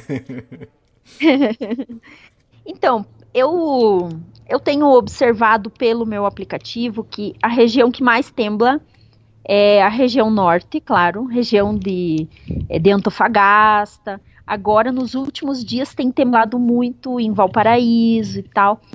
E assim, é, uma coisa que eu observei, bem amadora, né, minha observação, é que os temblores, é porque assim, eu conversei com uma menina que está fazendo faculdade de geologia, e ela disse para mim que os temblores estão relacionados com os vulcões, né? Pressão dos vulcões, atividade de vulcões. E, e quando eu entrei no Chile, o vulcão Lascar, que é aqui de São Pedro, né? Ele não estava em alerta amarelo, agora está em alerta amarelo, estava interditado e tal. E ela falou assim que fazia muito tempo que não temblava tanto, agora tem temblado muito. Os vulcões estão com atividade mais intensa, é, tanto que alguns vulcões do sul do Chile, que estavam em alerta amarelo, foram para laranja e tal, enfim. E mas é interessante isso, sabe, Elias? A gente vai viajando e vai descobrindo coisas que no Brasil a gente não fica sabendo. A gente sabe de um grande terremoto que, que destruiu o tipo Santiago, que deu teve muitas mortes, outro tsunami que, que deu no sul do Chile lá que foi bem bem complicado. Mas a gente não fica sabendo que isso tem, acontece diariamente, esses temblores, e que é, para eles, é algo normal e rotineiro e que sempre teve, sempre vai ter, né? Mas pra gente é novidade, assim. É curioso. Fiquei sabendo que você foi jogada para fora da estrada. O que aconteceu? Foi sim. É que assim, quando eu tava chegando em Copiapó, que tem uma descida de aproximadamente 8 quilômetros, e eu já tava muito cansada, eu queria aproveitar, né, a descida, assim, descer com tudo. Uhum. E eu acho que os caminhões e ônibus também pensaram a mesma coisa. Então, eles passavam, assim, por mim, numa velocidade muito louca, e alguns passavam muito perto de mim. Mas quando eu fui jogada para fora da pista, o caminhão que passou por mim, ele afastou, ele passou na outra pista e tal, porque ali é, é é, pista simples, né? E só que assim depende do modelo do caminhão, como posso dizer, tipo tem furgão, tem caminhão que é mais aberto e tal. Dependendo do, do tipo do caminhão, o deslocamento de área é diferente. E passou um caminhão por mim, ele era aberto, tava com, com um trator em cima. E o deslocamento de área assim foi foi muito grande, muito grande. E eu bem louca assim descendo, né, uma ladeira gigante. E e o caminhão, assim, parece que me puxou pra pista e depois me jogou contra o guarda-reio. Nossa. E, e assim, não sei, eu tive um reflexo muito rápido, assim, é, de frear e, e, antes de bater no guarda-reio eu, eu consegui ter controle da bicicleta, mas mesmo assim é, eu parei, mas parei assim, é, meio que pendurada no, no guarda-reio, porque e pro outro lado de, desse guarda-reio tinha um. Eu, eu acho que uma descida assim, uns 10 metros de altura. É, eu, eu não sei como não fui jogada por cima, porque o guarda-reio era baixo. Mas assim, foi um susto bem grande. Serviu assim para eu aprender que nem todas as descidas você pode curtir ela como se deve, entende? Tem que andar com precaução. Foi bem complicado. Eu, eu me assustei mesmo. É, e foi a primeira vez, assim, porque os outros caminhões passavam por mim, mas sempre foi tranquilo, segurava firme no, no guidão da bicicleta e, e, tinha controle. Mas esse dia eu acho que eu estava tão distraída e feliz com aquela descida, depois de dias subindo, que, que aí eu estava assim muito relaxada e, e quase, quase voei mesmo. Uhum. Que susto, hein? Sim, foi um susto, susto bem, bem grande mesmo. E aí, que mais? Bom, chegando em Copiapó, eu não tinha lugar para ficar também, porque assim, é, no Chile está sendo complicado encontrar anfitriões, assim, é, warm shower, couchsurf tá bem complicadinho. E aí, mas eu vou mesmo com a cara e a coragem. Eu penso, ah, se eu não consigo um lugar na cidade para ficar, eu saio da cidade e acampo no nada, né? E em Copiapó aconteceu de eu pedir para os bombeiros, não me liberaram, busquei a polícia, também não. Porque os carabineiros é, aqui no Chile são, são bem gente boa, mas nas cidades é mais complicado, mais cheio de normas, regras, enfim. Uhum. E aí em Copiapó, é, é, me mandaram para um lugar chamado Hogar de Cristo. Uhum. Que eu achei. Me falaram que é um lugar, tipo um albergue para pessoas que vivem na rua e tal. É, e, E me falaram que tinha, mulher, tinha quarto para mulheres e quarto para homens. Eu pensei, ah, vamos lá, né? Melhor que dormir na rua e tal. É um lugar que tem, tem alguém cuidando, enfim. Aí chegando lá, assistente social me explicou que não, que é um lugar para dependentes químicos e masculino, que eu não poderia ficar lá. Putz, a mulher me fez esperar duas horas, Elias, para me dizer isso. Eu fiquei tão brava, tão brava que eu aprendi mais alguns palavrões naquele dia. Eu fiquei muito brava, sabe? Com a falta de respeito dela. Claro, ninguém tem a obrigação de te ajudar, né? Mas, poxa, me deixar esperando para dizer que não podia me receber, podia ter falado antes, não, aqui é só para homem, vai buscar outro lugar e tal. Então eu fiquei chateada por causa disso. Mas assim, o universo conspira sempre tão a favor de quem viaja de bicicleta uhum. que apareceu do nada um homem com uma moto grande dessas de viagem e falou assim: está procurando lugar para dormir? Eu vi que você está aqui há mais de uma hora. Está procurando lugar para ficar essa noite? E, e viu que eu estava viajando, bandeira do Brasil e tal. Aí eu disse: sim, só que eu não encontrei. Aqui me falaram que é só lugar para homens e tal. E aí ele disse assim: ó, eu sou presidente do motoclube aqui de Copiapó. Se você quiser ficar na sede do motoclube, Lá tem cama, tem chuveiro, tem tudo. Você pode ficar lá o tempo que você quiser. Poxa. Inclusive, tem um casal colombiano que tá viajando que também tá lá. Você vai poder fazer amizade com eles e tal. Cara, eu não acreditei, sabe? Não acreditei que aquele homem caiu do céu, assim, sabe? E Copiapó é uma cidade relativamente perigosa, assim, sabe? É maiorzinha, assim, aqui no Chile e tal. E aí, tá, segui a moto dele, subi uma montanha gigante, uhum. pedalando. O cara de moto, ele, ele tocava um pouco, parava, olhava para trás e eu lá, né, com a língua arrastando no chão, assim. e aí o, a sede do motoclube ficava no topo do morro. Uhum. Cheguei lá quase morta. O, o, o, motociclista da Colômbia já veio, ah, me abraçar, que legal, uma brasileira e tal. Deu, calma, eu não consigo respirar ainda. Eu, calma. Deixa eu pegar fôlego, a gente já, já se cumprimenta. E aí fiquei duas noites nesse, nesse lugar, assim, foi uma experiência bem ruim. É, inclusive para os motoqueiros, os motociclistas lá da, da Colômbia também não foi legal, eles também não curtiram, porque os motociclistas de Copiapó e, e, se encontravam toda noite nesse lugar para beber, não era um ambiente legal, sabe? Aí bêbados me desrespeitavam, desrespeitavam os dois também, assim. Então, assim, a gente ia cedo pro quarto dormir e, e tipo, ficava no quarto conversando para não ter muito contato com eles, porque não foi legal. O presidente do motoclube era uma pessoa muito gente boa, só que ele não ficava lá. Ele é professor de uma universidade que de Copiapó e tal. E agradeci ele pela hospitalidade, por tudo, mas Inclusive, me ofereceram para eu ficar em Antofagasta, no motoclube também. Qualquer cidade que eu quisesse aqui tinha motoclube, podia ficar. Agradeci e tal, falei que ia entrar em contato, mas nunca mais. Para mim não foi bom.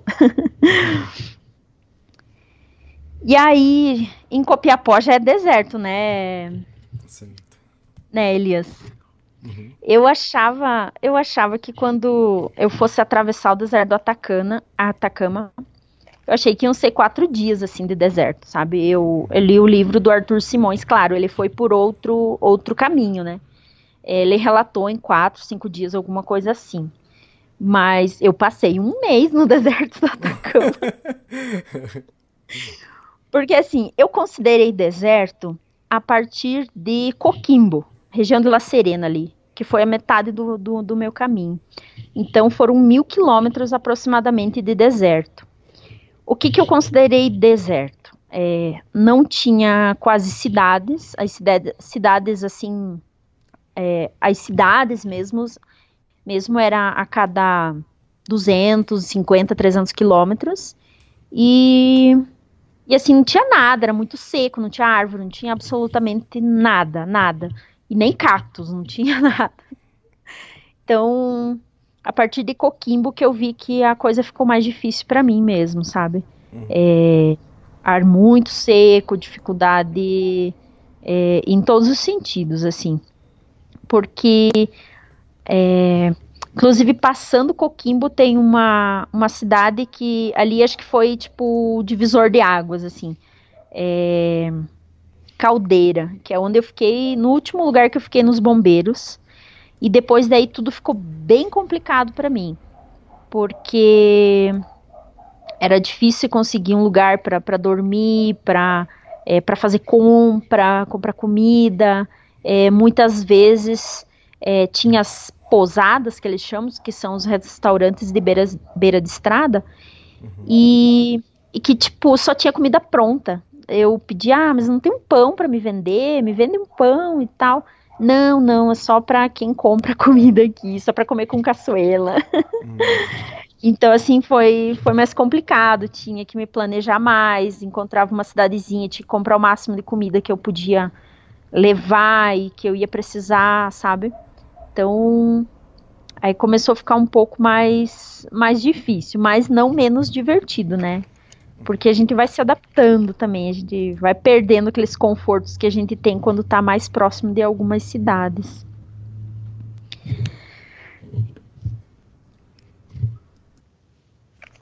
Continua. então. Uh, Você viu lesão no ali... joelho? Ah, verdade. Eu já tinha até esquecido disso. É é que assim, eu eu tava sempre pedalando no nível do mar, né? Eu tava seguindo a Ruta 5, né, que é a Pan-Americana, tava seguindo sempre pelo mar, porque aí eu tinha paisagem de deserto e do mar. Eu achava mais divertido do que só o deserto, porque apesar de ser lindo, maravilhoso, encantador, chega uma hora que cansa, né? Até porque é mais difícil ter cidades mais é, é mais fácil cidades próximas do mar do que mais afastadas. E aí chego, cheguei na cidade de Chañaral, é assim que fala, Chañaral, não sei como escreve, uh, Chañaral, e depois dessa cidade, é, eu fiquei dois dias nessa cidade, tive sorte de conseguir hospedagem na casa de um agente da PDI, porque eu fui pedir abrigo na PDI para acampar, eles têm um pátio legal lá, mas não me autorizaram. Aí um agente da PDI disse: não, fica na minha casa e tal. E aí eu fiquei dois dias porque eu sabia que os próximos dias iam ser bem complicados. Eu ia enfrentar uns 250 quilômetros de puro deserto. De ter no máximo um, uma pousadinha no meio do caminho, onde eu não ia ter nem é, comida para comprar, só comida pronta e tal, e eu não compro comida pronta. Aí, e para sair de Chañaral, eu tinha que, que pedalar 60 quilômetros é, até o ponto mais próximo de civilização e teria que subir 1.500 metros. E foi aí que eu machuquei meu joelho, porque eu fui bem devagar e tal, mas mesmo assim, eu forcei muito, porque eu tava com muito peso. Eu tinha muita comida, muita água é, para muitos dias. E água não para muitos dias, né? Mas comida eu tinha para muitos dias.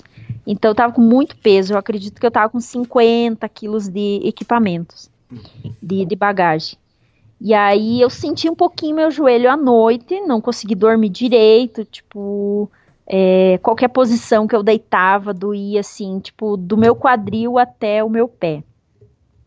E aí no outro dia eu tinha mais 1.500 de altimetria e mais 60 quilômetros até ter uma civilização, é, até tal tal. E aí forcei o que já estava lesionado, né? Uhum. E aí nessa noite também foi pior ainda. Eu pensei, putz, agora como é que eu vou fazer, né? Porque eu não queria correr o risco, não sabia o que estava acontecendo direito comigo, não sabia que tipo de lesão, onde era, porque doía a perna inteira. E estava com medo, assim, de de repente me machucar a ponto de comprometer a minha viagem. E como eu tinha conhecido um motorista de caminhão nessa primeira posada depois de Chanharal, eu a gente fez amizade tal, tomou café da manhã junto, vários motoristas que estavam fazendo transporte de uma máquina gigantesca para uma mineria. Aí, quando eu dormi em tal, tal, que, que eu tava já com muita dor à noite e tal, no outro dia de manhã, eu tava desarmando a barraca, que eu acampei, próximo dos banheiros lá. Aí ele foi no banheiro e me viu lá e tal. E disse: Ah, eu tô voltando já pra, pra Calama, que é aqui perto de, de São Pedro da Atacama, né? Tô voltando pra Calama e. Você não quer carona? Eu pensei, putz, eu tô com muita dor, tô com medo de ferrar com meu joelho, com alguma coisa assim, uma, complicar mais, né? Eu falei, não, não, não quero carona, eu vou tentar pedalando. E eu tinha muita subida ainda, porque sabe, né, Calama, São Pedro fica a 2.400 e eu tava, tinha subido pouco ainda, né? E ainda todo mundo me falando, ah, São Pedro fica bem no alto, São Pedro, nossa, tem que subir muito para chegar em São Pedro, tem que subir muito. Estavam me assustando, eu nem sabia a altitude de São Pedro. Pensei, ah, São Pedro fica o quê? A 9 mil metros? Porque todo mundo me fala que tem que subir muito. E aí, putz, acabei aceitando a carona dele. Fui de caminhão. Só que a gente foi até La Negra, que é onde ele teria que passar o dia é, trabalhando. E ia dormir lá naquela noite. Só que La Negra. Um pouquinho antes de Antofagasta. Isso. Uhum. É, La Negra fica na, na, na Pan-Americana e Antofagasta você tem que descer pro mar ali pra, pra ir pra Antofagasta, né? Acho que uns 20 quilômetros. E e La Negra não é um, legal, um lugar legal para uma mulher sozinha acampar, né? É um lugar que tem muita criminalidade, muito furto. E, e aí eu converse, parei num posto de gasolina ali, né, na Copec, a, o nosso Ipiranga aqui do Chile. E, e aí Tava conversando com o pessoal do posto se eu podia acampar ali, não podia, só podia acampar no estacionamento dos, do, dos caminhões, mas lá os motoristas já me falaram que era perigoso, que sempre tinha assalto à noite e tal. E aí eu conversei com esse motorista de caminhão, que eu tava, passei o dia inteiro esperando ele, a gente ia jantar à noite juntos, e, e no outro dia ia seguir viagem, né? Eu falei, cara, eu não tô me sentindo segura para dormir aqui, eu não, onde é que eu podia acampar? Ele falou, ah, eu tô, eu vou colocar o caminhão para dormir no posto do lado ali, né? Que era Petrobras. e, e aí você pode armar tua barraca perto do caminhão e tal, acho que vai se sentir mais segura. O pessoal do posto guarda a tua bicicleta, você só, só usa a barraca para dormir mesmo. Aí achei legal, a gente tinha combinado que eu ia colocar a barraca do lado de uma parede lá e ele ia encostar o caminhão bem encostadinho na barraca. Tipo, a minha barraca ia ficar quase debaixo do caminhão. E aí eu falando para ele, ó, eu tenho um alarme aqui, tipo uma sirene, né? Se eu tocar essa sirene, você, você vem me ajudar porque eu tô em apuros. aí ele me olhou assim, ele falou: "Eu vou te fazer uma proposta, mas é com toda a educação do mundo, tá?" Era um senhor, cara, era muito educado mesmo. Eu nunca senti desrespeito da parte dele. Ele falou: "Você não quer dormir comigo dentro do caminhão?" Eu falei: "Caraca! Sério, mas como é que eu vou fazer isso?" Como é que eu vou dormir com um motorista de caminhão que eu nem conheço, assim, né? Tipo. Aí eu falei, mas tá, mas na mesma cama? Ele falou, não, é o caminhão tem uma beliche, dorme em cima, dorme embaixo. Eu falei, ah, fechou, tô dentro. E aí, o cara lá do posto guardou minhas coisas, minha bicicleta e tal, e eu dormi junto no caminhão com ele. Cara, foi uma situação muito constrangedora, Elias, muito. Vem, vem cá, deixa eu perguntar uma coisa antes disso, não sei se é com ele ou outro, teve uma declaração de amor? Ah, teve, foi com outro. Ah. foi antes. Foi quando eu foi quando eu saí de, de Chanharal, eu tava subindo uma subida infinita, infinita, porque sempre depois de uma curva tinha mais uma subida. E eu tava no final da subida, assim, e eu tava quase morta, mas eu pensei, não, vou terminar a subida que deu deito no asfalto e descanso, né? E aí terminei de subir, encostei a bicicleta, sentei no chão, assim, de perna aberta, tipo morta, né? Com a língua no chão. E aí eu vi que tinha um caminhão da Coca-Cola parado. Pensei, não. Se esse motorista vier com uma Coca-Cola gelada para mim, eu vou dar um beijo nele. Mas ele não veio com Coca-Cola gelada. Ele me trouxe queria, banana. Mas queria o beijo do mesmo jeito. Não. é, ele me trouxe banana e umas frutas assim, né? E, e eu não conseguia falar com ele, eu comendo ali as bananas equatorianas que ele me deu, que são do tamanho de um guarda-chuva. E comendo, eu comi seis bananas. Enquanto ele falava, falava, falava. E, ai, que legal que você tá viajando. Não quer carona e, e um monte de coisa assim.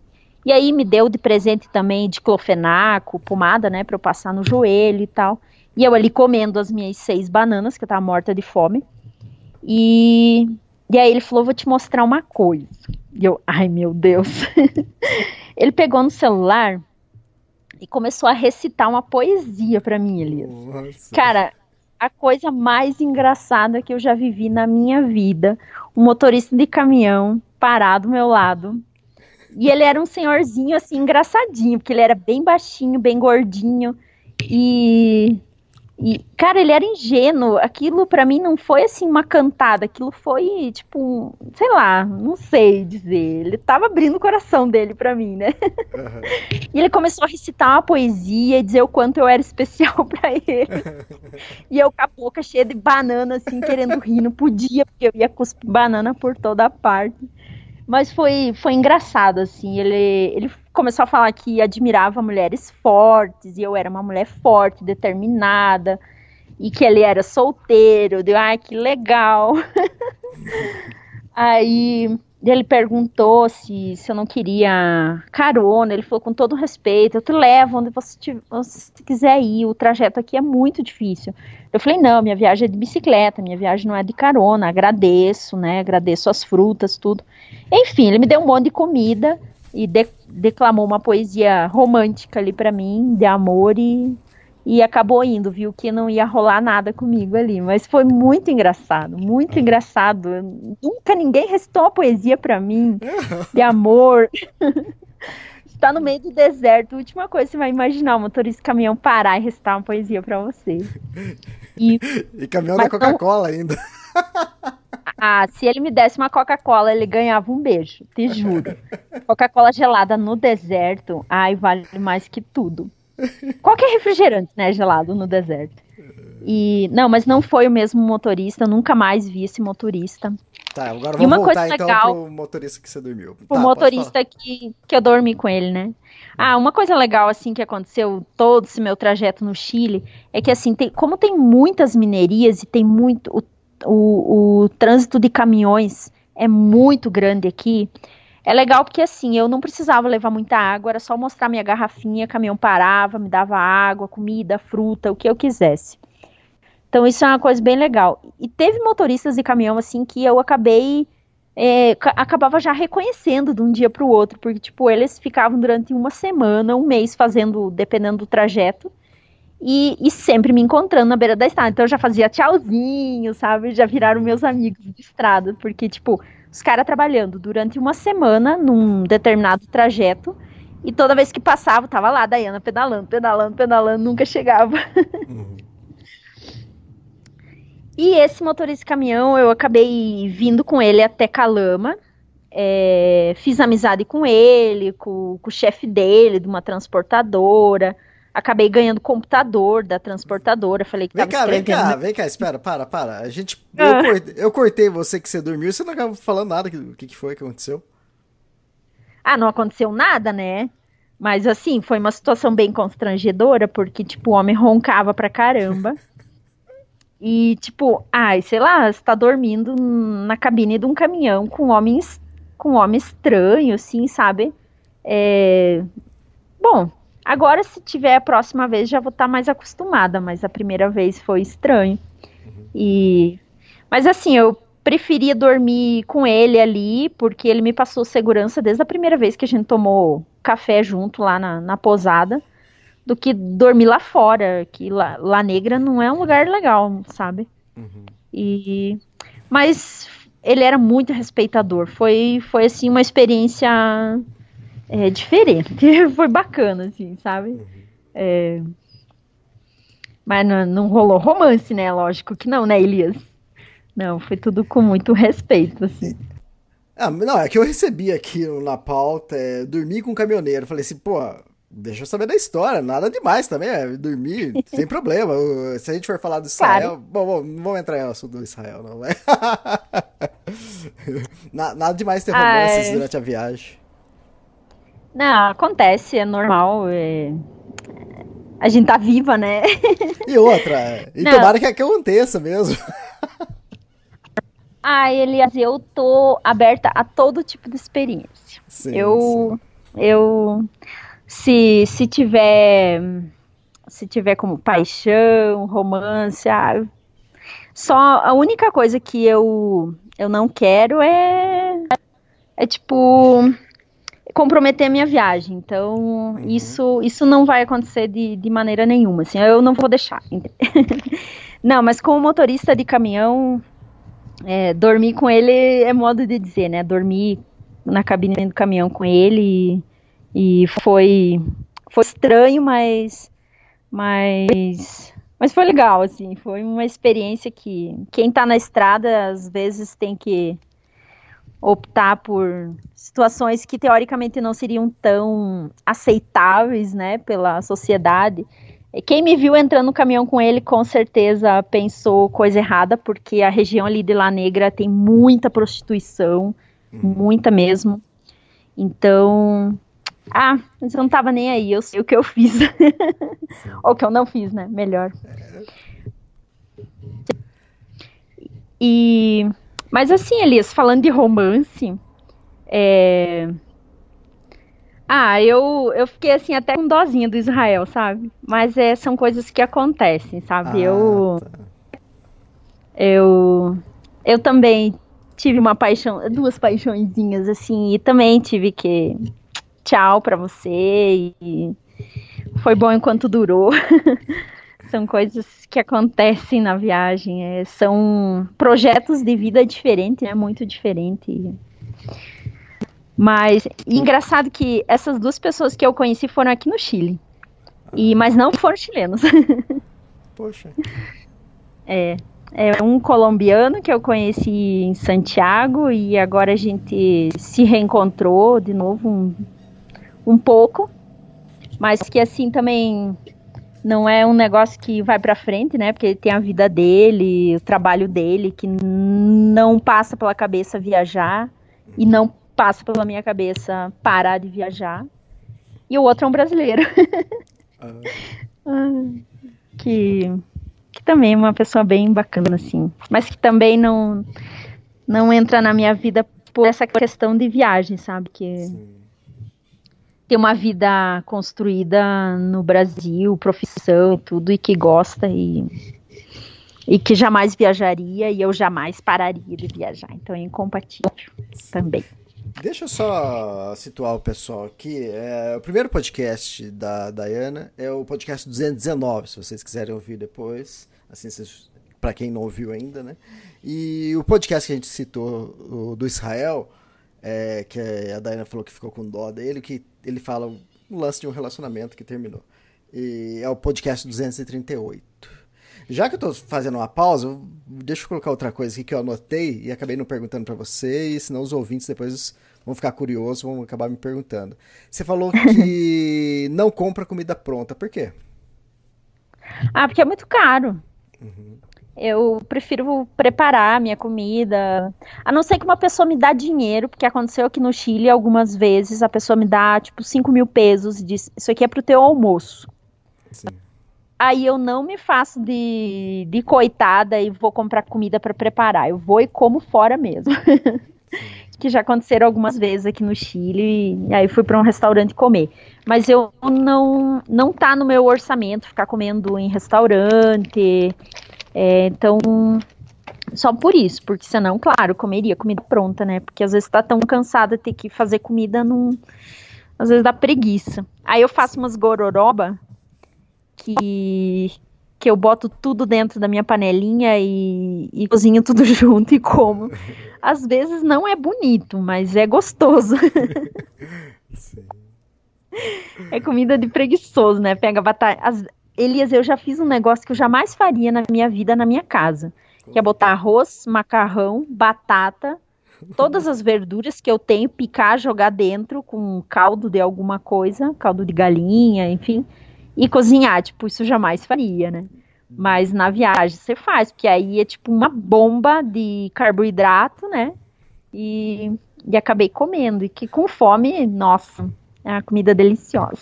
Ó, se você encontrar algum, algum italiano aí, for ter algum romance, não faz isso não. Ah, não, Ué, eu, tô, eu tô brincando, vai misturar o arroz com, com macarrão, é crime no- na Itália isso. Sim. Eu tô Não, e brincando. ainda. E ainda cozinhava o, o macarrão junto com a batata, né? Então o Sim. macarrão desintegrava. Eu tava uma vez em El Calafate e encontrei um italiano que, na verdade, que acho que ó, alguém já deve ter ouvido, o pessoal já deve ter ouvido eu falar sobre isso. É ele que é o bonequinho do Extremos, né? Do, do logotipo do Extremos. Que eu acabei Aham. encontrando com ele lá, ele falou: ah, vamos, pra onde você tá indo? Acabamos viajando junto, fomos fazer El Chaltén junto. E eu tava num restaurante pequenininho lá, de, de, de El Calafate, e eu vi que tinha massas lá. Falei, pô, aí tinha, o que que tinha? Era lasanha. Falei, nossa, vou comer essa lasanha, né? Pô, morrendo de fome. Aí eu falei pra ele, "Ô, você não vai pedir lasanha? Ele falou, não. Ele falou, eu não como massa fora da Itália. Aí eu comi a Nossa. lasanha.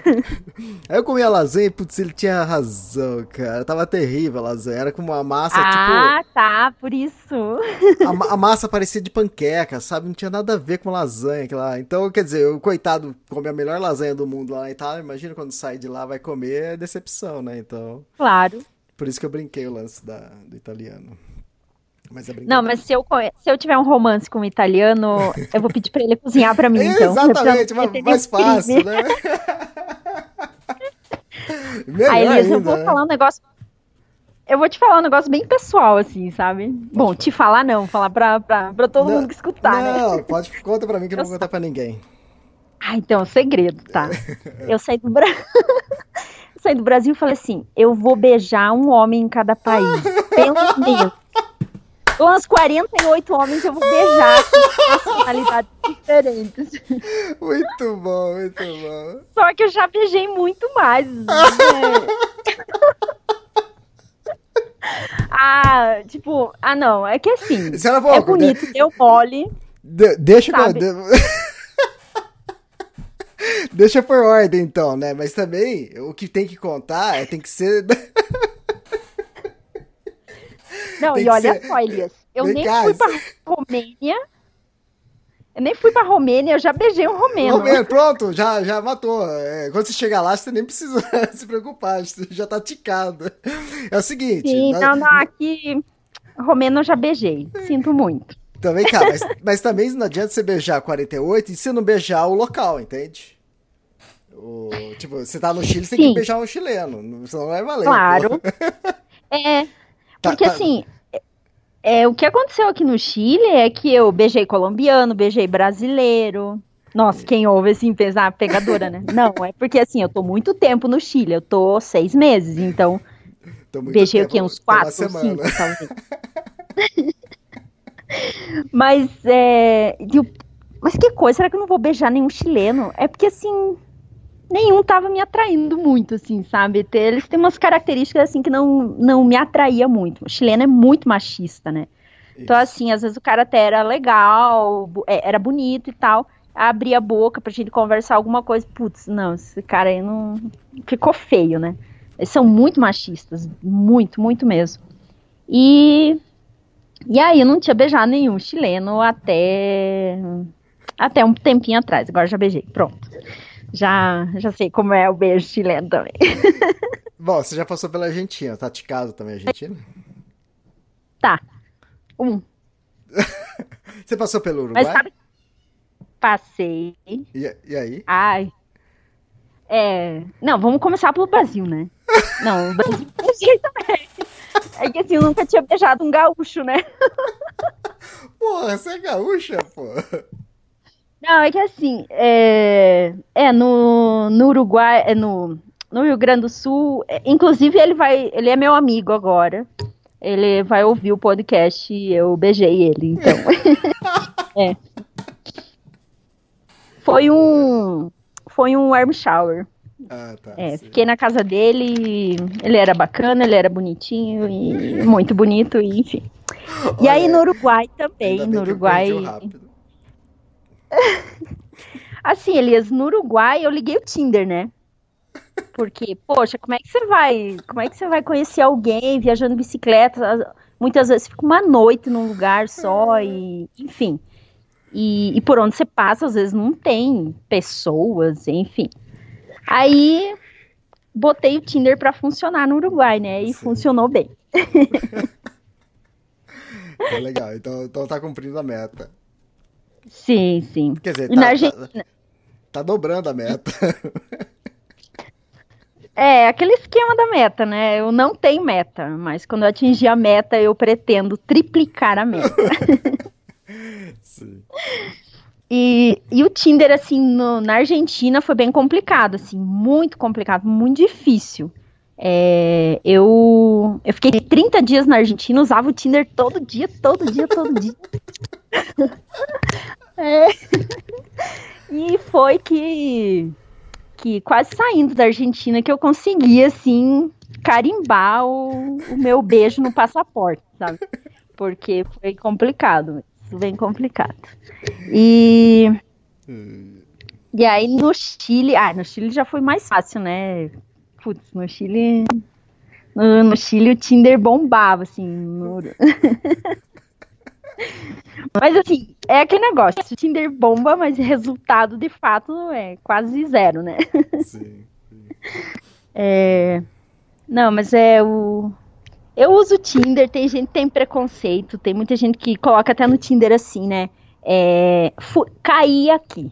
Tipo, nunca uso. nunca uso, primeira vez. Tipo, eu não, uso há anos o Tinder, super curto. É, tem amigos que eu tenho que nunca rolou nada e que eu fiz amizades no Tinder. Que a princípio eram gatinhos e depois começa a conversar e a conversa é, é tão bacana que você vira amigo do cara, só isso e pronto. Uhum. E, mas eu super curto o Tinder. Pra quem não tem, baixe, é bem legal.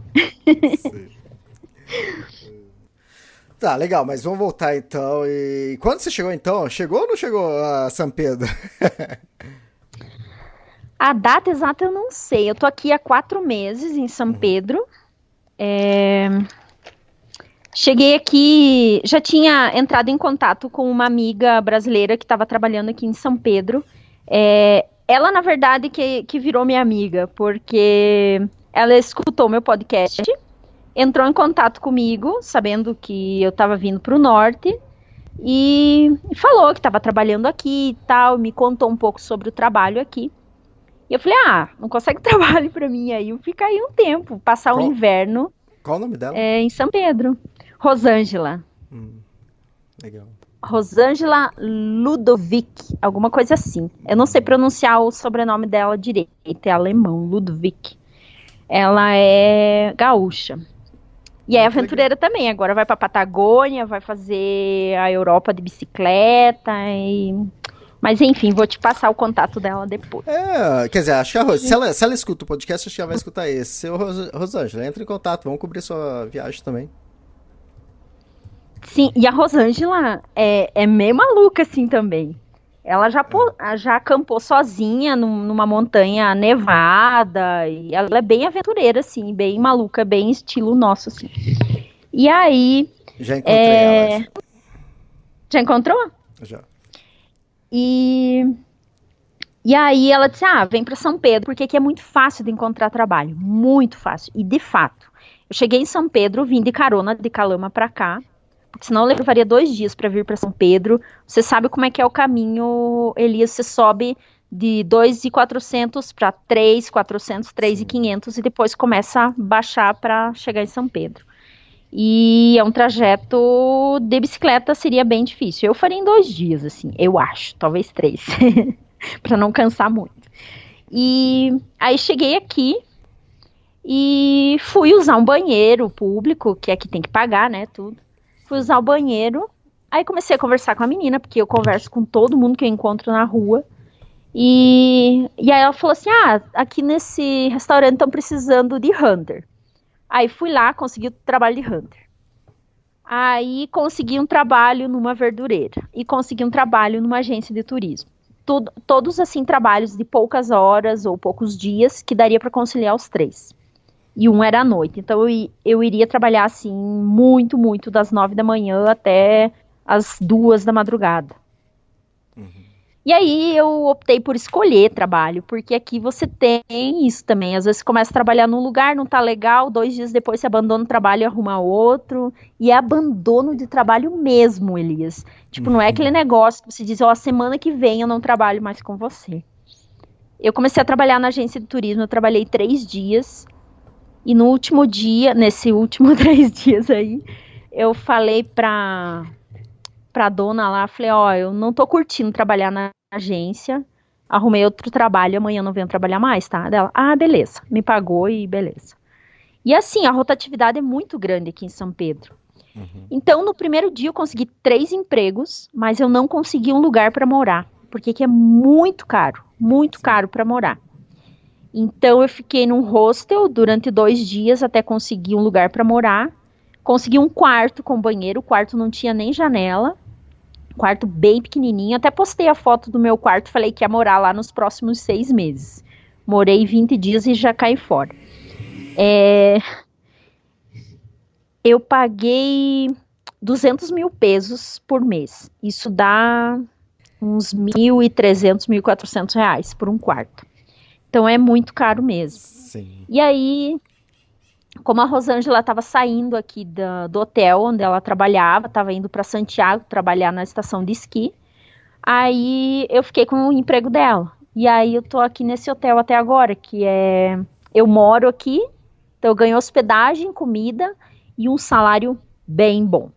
Então não tinha como não não ficar aqui um tempo. E aí eu pensei, poxa, seis meses dá para eu juntar uma grana legalzinha, assim, para me recompor, porque eu, eu gastei muito dinheiro aqui no Chile. Eu tive que trocar muitas coisas. É, o bagageiro da minha bicicleta eu tive que trocar, é, trocar o guidão, coloquei borboleta, eu tinha de mountain bike normal. É, comprar alforjes novos, porque eu tinha usado, que eu ganhei no Uruguai.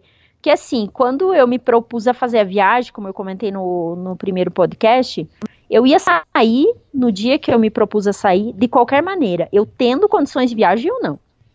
Então eu não saí com tudo legal como eu gostaria. E aqui no Chile eu consegui um preço legal, ao Forge aqui vale super a pena comprar. E, e me equipei com algumas coisas eh, que eu não tinha, máquina fotográfica, enfim é, gastei um pouquinho aqui. E aí agora me recuperei para daí seguir viagem de novo. E fico aqui até. A ideia era ficar até dia 1 de novembro. Mas como a minha filha tá vindo do Brasil trabalhar aqui no meu lugar, oh, eu vou. É, conseguir um. Ela vai trabalhar aqui no hotel, aí junto uma graninha para quem fica um ano aqui, dá pra juntar uma grana bem legal, sabe, Elias? Uhum. Ainda mais que ela vai pegar alta temporada, que tem muita propina. Nossa, dá para ganhar um bom dinheiro. É, explica o que é propina, porque nem todo mundo que tá ouvindo sabe o que é. Ai, verdade. a uhum. primeira vez que me pediram propina lá nos Estados Unidos, eu, que isso? Propina é coisa feia para mim. ah, propina, propina é gorjeta, né? É, é é, dinheiro que o pessoal te dá por um bom serviço prestado e tal. E que aqui se chama propina, aqui nos Estados Unidos. Eu acho que em todo mundo, menos no Brasil, né? Propina no Brasil é. É um regalo que algumas pessoas dão para outras em maletas. aqui não é em maleta, aqui é de outra maneira.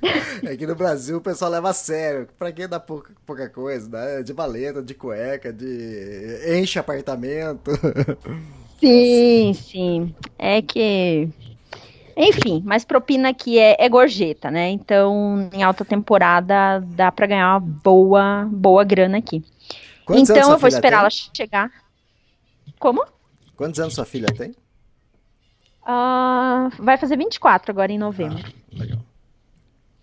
E. E aí eu vou esperar ela chegar do Brasil, porque essa minha filha não tinha passaporte, nada e tal, tá providenciando isso. Então, quando ela chegar aqui, eu vou ficar uma semana ou duas com ela pra, pra ajudar ela aqui a se habituar um pouco. E aí eu sigo a minha viagem. E aí só que como eu tive que atrasar um pouco a minha saída de São Pedro, eu, eu vou ter que pegar carona até, até Santa Cruz de la Sierra, alguns pedaços, porque senão não chego a tempo para pegar o voo pro Brasil, né? Hum. Mas, danado, já me acostumei a dar umas roubadinhas de vez em quando agora. ah, relaxa. Você viu Israel? Israel fez, fez um, uma viagem de, de Kombi. É, ah, depois, isso no. Acho que na Bolívia, no Chile, não lembro. É, ele fez agora lá na Europa, ele fez, pegou carona de, de motorhome, então relaxa quanto a isso. Sim. E é, até porque na Europa. experiência. Claro. É, é aquilo que eu te falei, né? No início tinha uma pretensão, agora eu quero, quero viajar. Se tiver que pegar carona por algum motivo, pega, paciência. Faz parte né? claro, a maior parte do tempo pedalar, né? Senão aí abandona a bicicleta e viaja só de carona, mas, mas quando precisa, e principalmente aqui de São Pedro, para eu ir para Bolívia, que eu iria para o Iuni, é, eu teria que ir, ir para Calama, voltar para Calama e ir por Tio Oiaue, e porque por aqui passa o Jama, por essa parte aqui não, não tem como ir de bicicleta, só é uma estrada para carro 4x4. Sim. Então, e é um trajeto muito longo, muito de deserto, muito cansativo. E eu já tô cansada de deserto. Eu quero, quero outras coisas já, sabe? Sim. Então, eu vou cortar caminho, vou de carona até o Yuni. Lá fico um, um dia ou dois para para acampar no, no, no Uni, né? Isso eu quero fazer também. E aí eu vejo, pedalo um pouco, um pouco vou de carona. O importante é dia 20 estar tá em Santa Cruz de la Sierra. Ah, tá. É 20 de? De dezembro. Ah, tá. Ah, ah, pode falar. Uma coisa que eu esqueci de te contar, é, e até você nem me perguntou, né, se eu fiz algum passeio aqui em São Pedro. Ah, verdade. Porque assim, as pessoas me perguntam, ah, são Pedro é lindo, se conheceu muita coisa e tal. Não, eu não conheci nada até agora. Até então eu estava assim muito juntando dinheiro mesmo, muito focada no trabalho. E agora uma amiga minha veio do Brasil, tá em Santiago já. E eu tô indo, vou tirar umas férias. Uhum. É, das férias. Das férias. Vou para Santiago, ficar seis dias lá. A gente vai conhecer a região, e vai para Concagua também. Enfim, vai, vai dar uma passeadinha por essa região de Santiago. E, e aí ela vem para São Pedro e aqui a gente vai passear, vai, a gente comprou alguns passeios e tal. E aí eu vou conhecer, a gente vai escalar o vulcão Lascar também, que é ah, um que vulcão legal. ativo, que estava fechado há cinco dias atrás ainda estava interditado. Uhum. E agora foi liberado e a gente conseguiu comprar contratar um guia para fazer esse vulcão.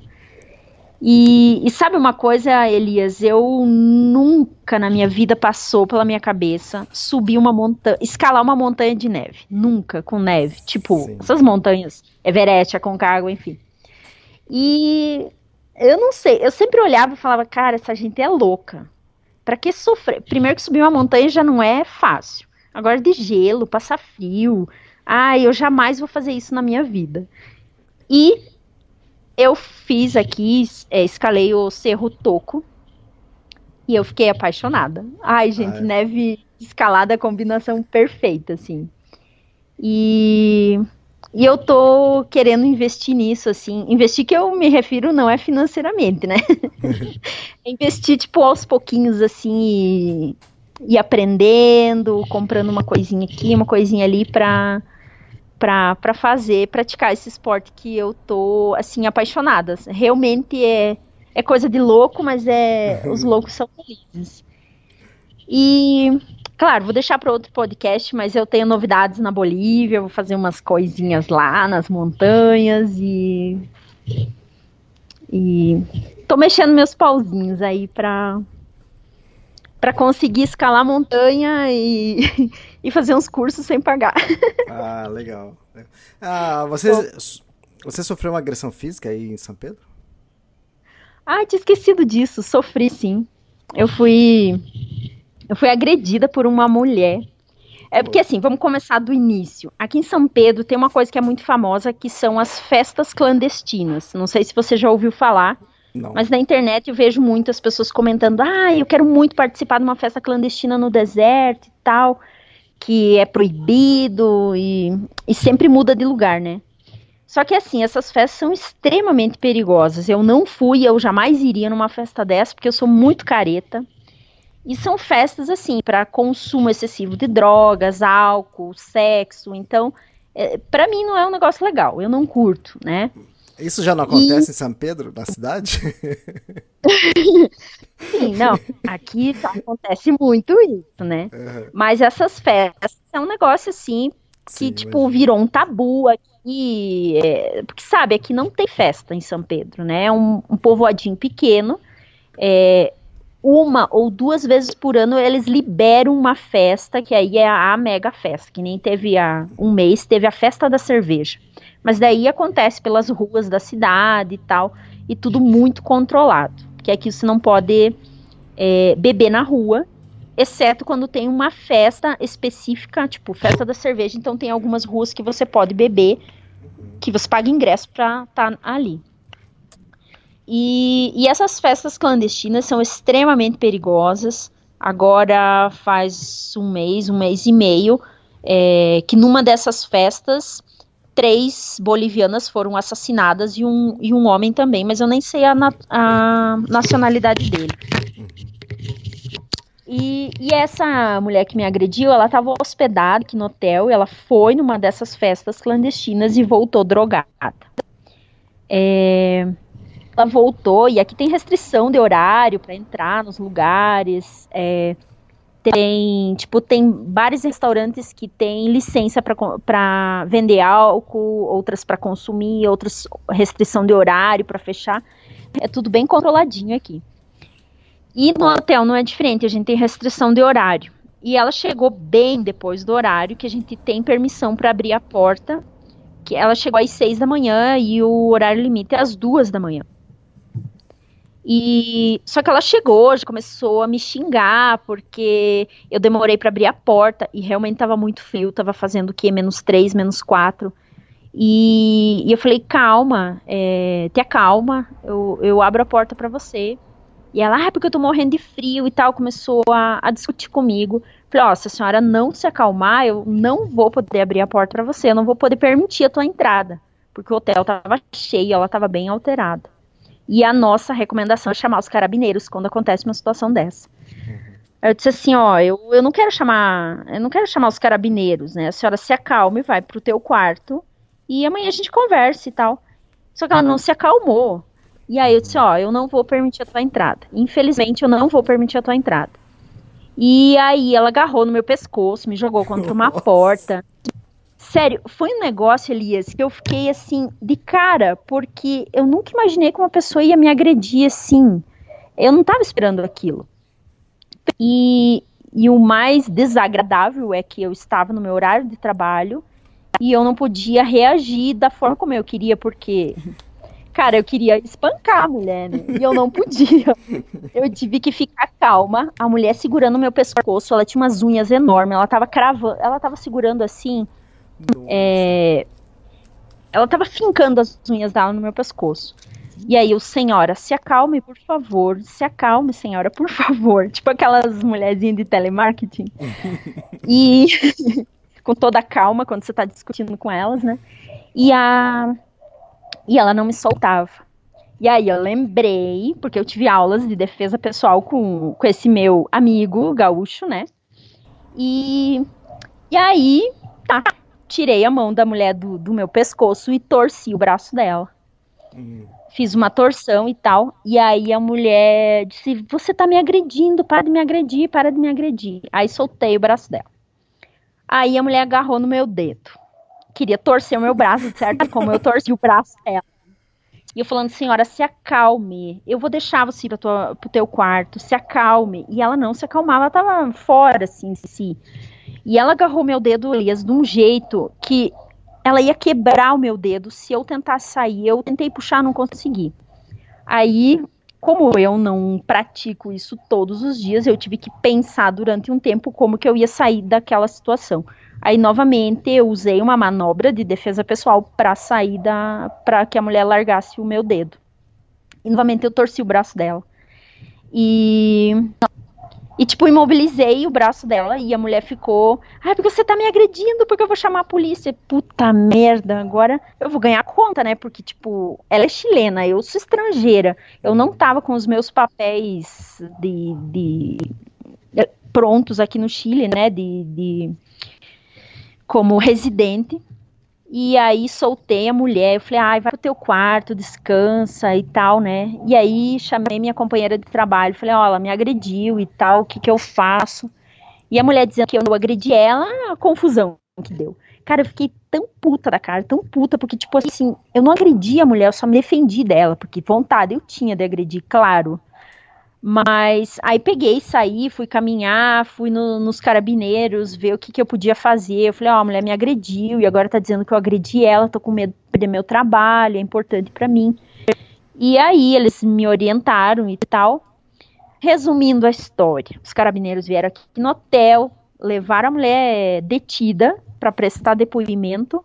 Eu pedi que, por favor, não levassem ela para Calama, porque eles levam para Calama, né, que fica a 100 quilômetros daqui, ela ia presa.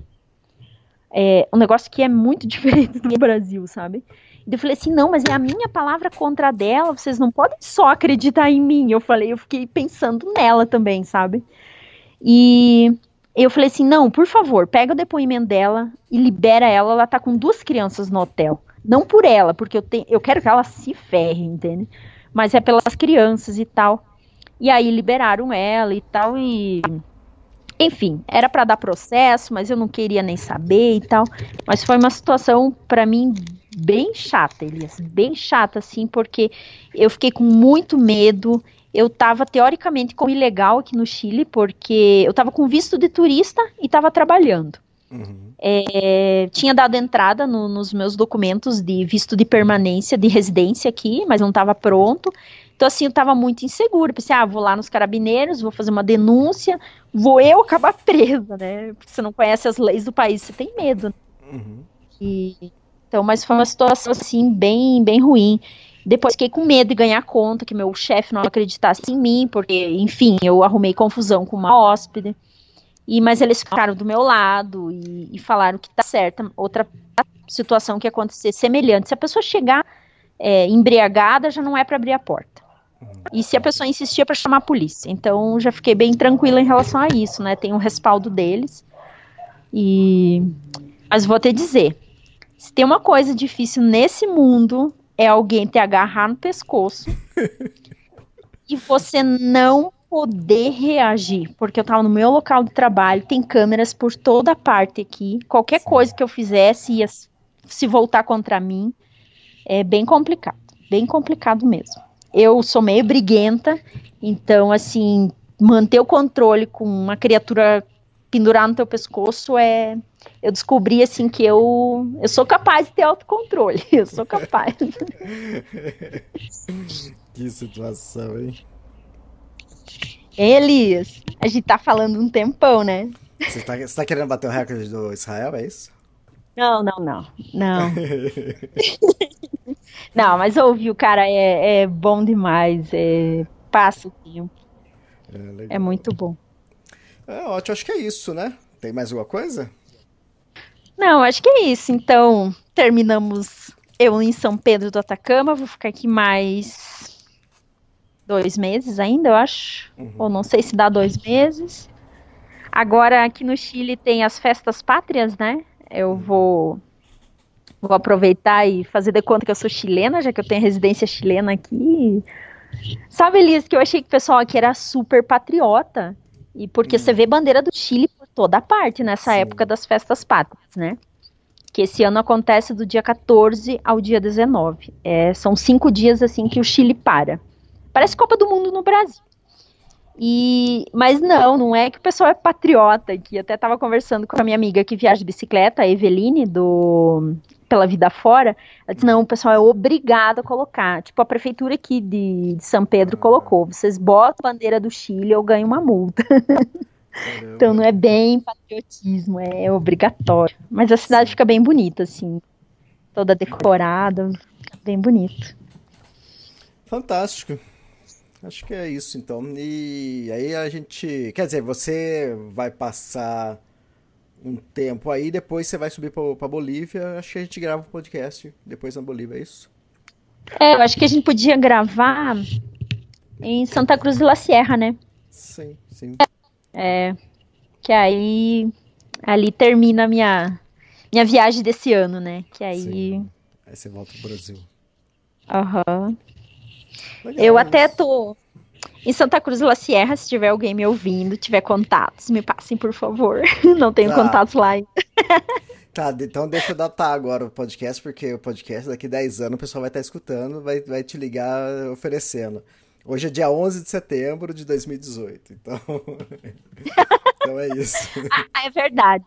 Ah, então legal. Eu chego em Santa Cruz de la Sierra mais ou menos dia 15 de dezembro de 2018, né?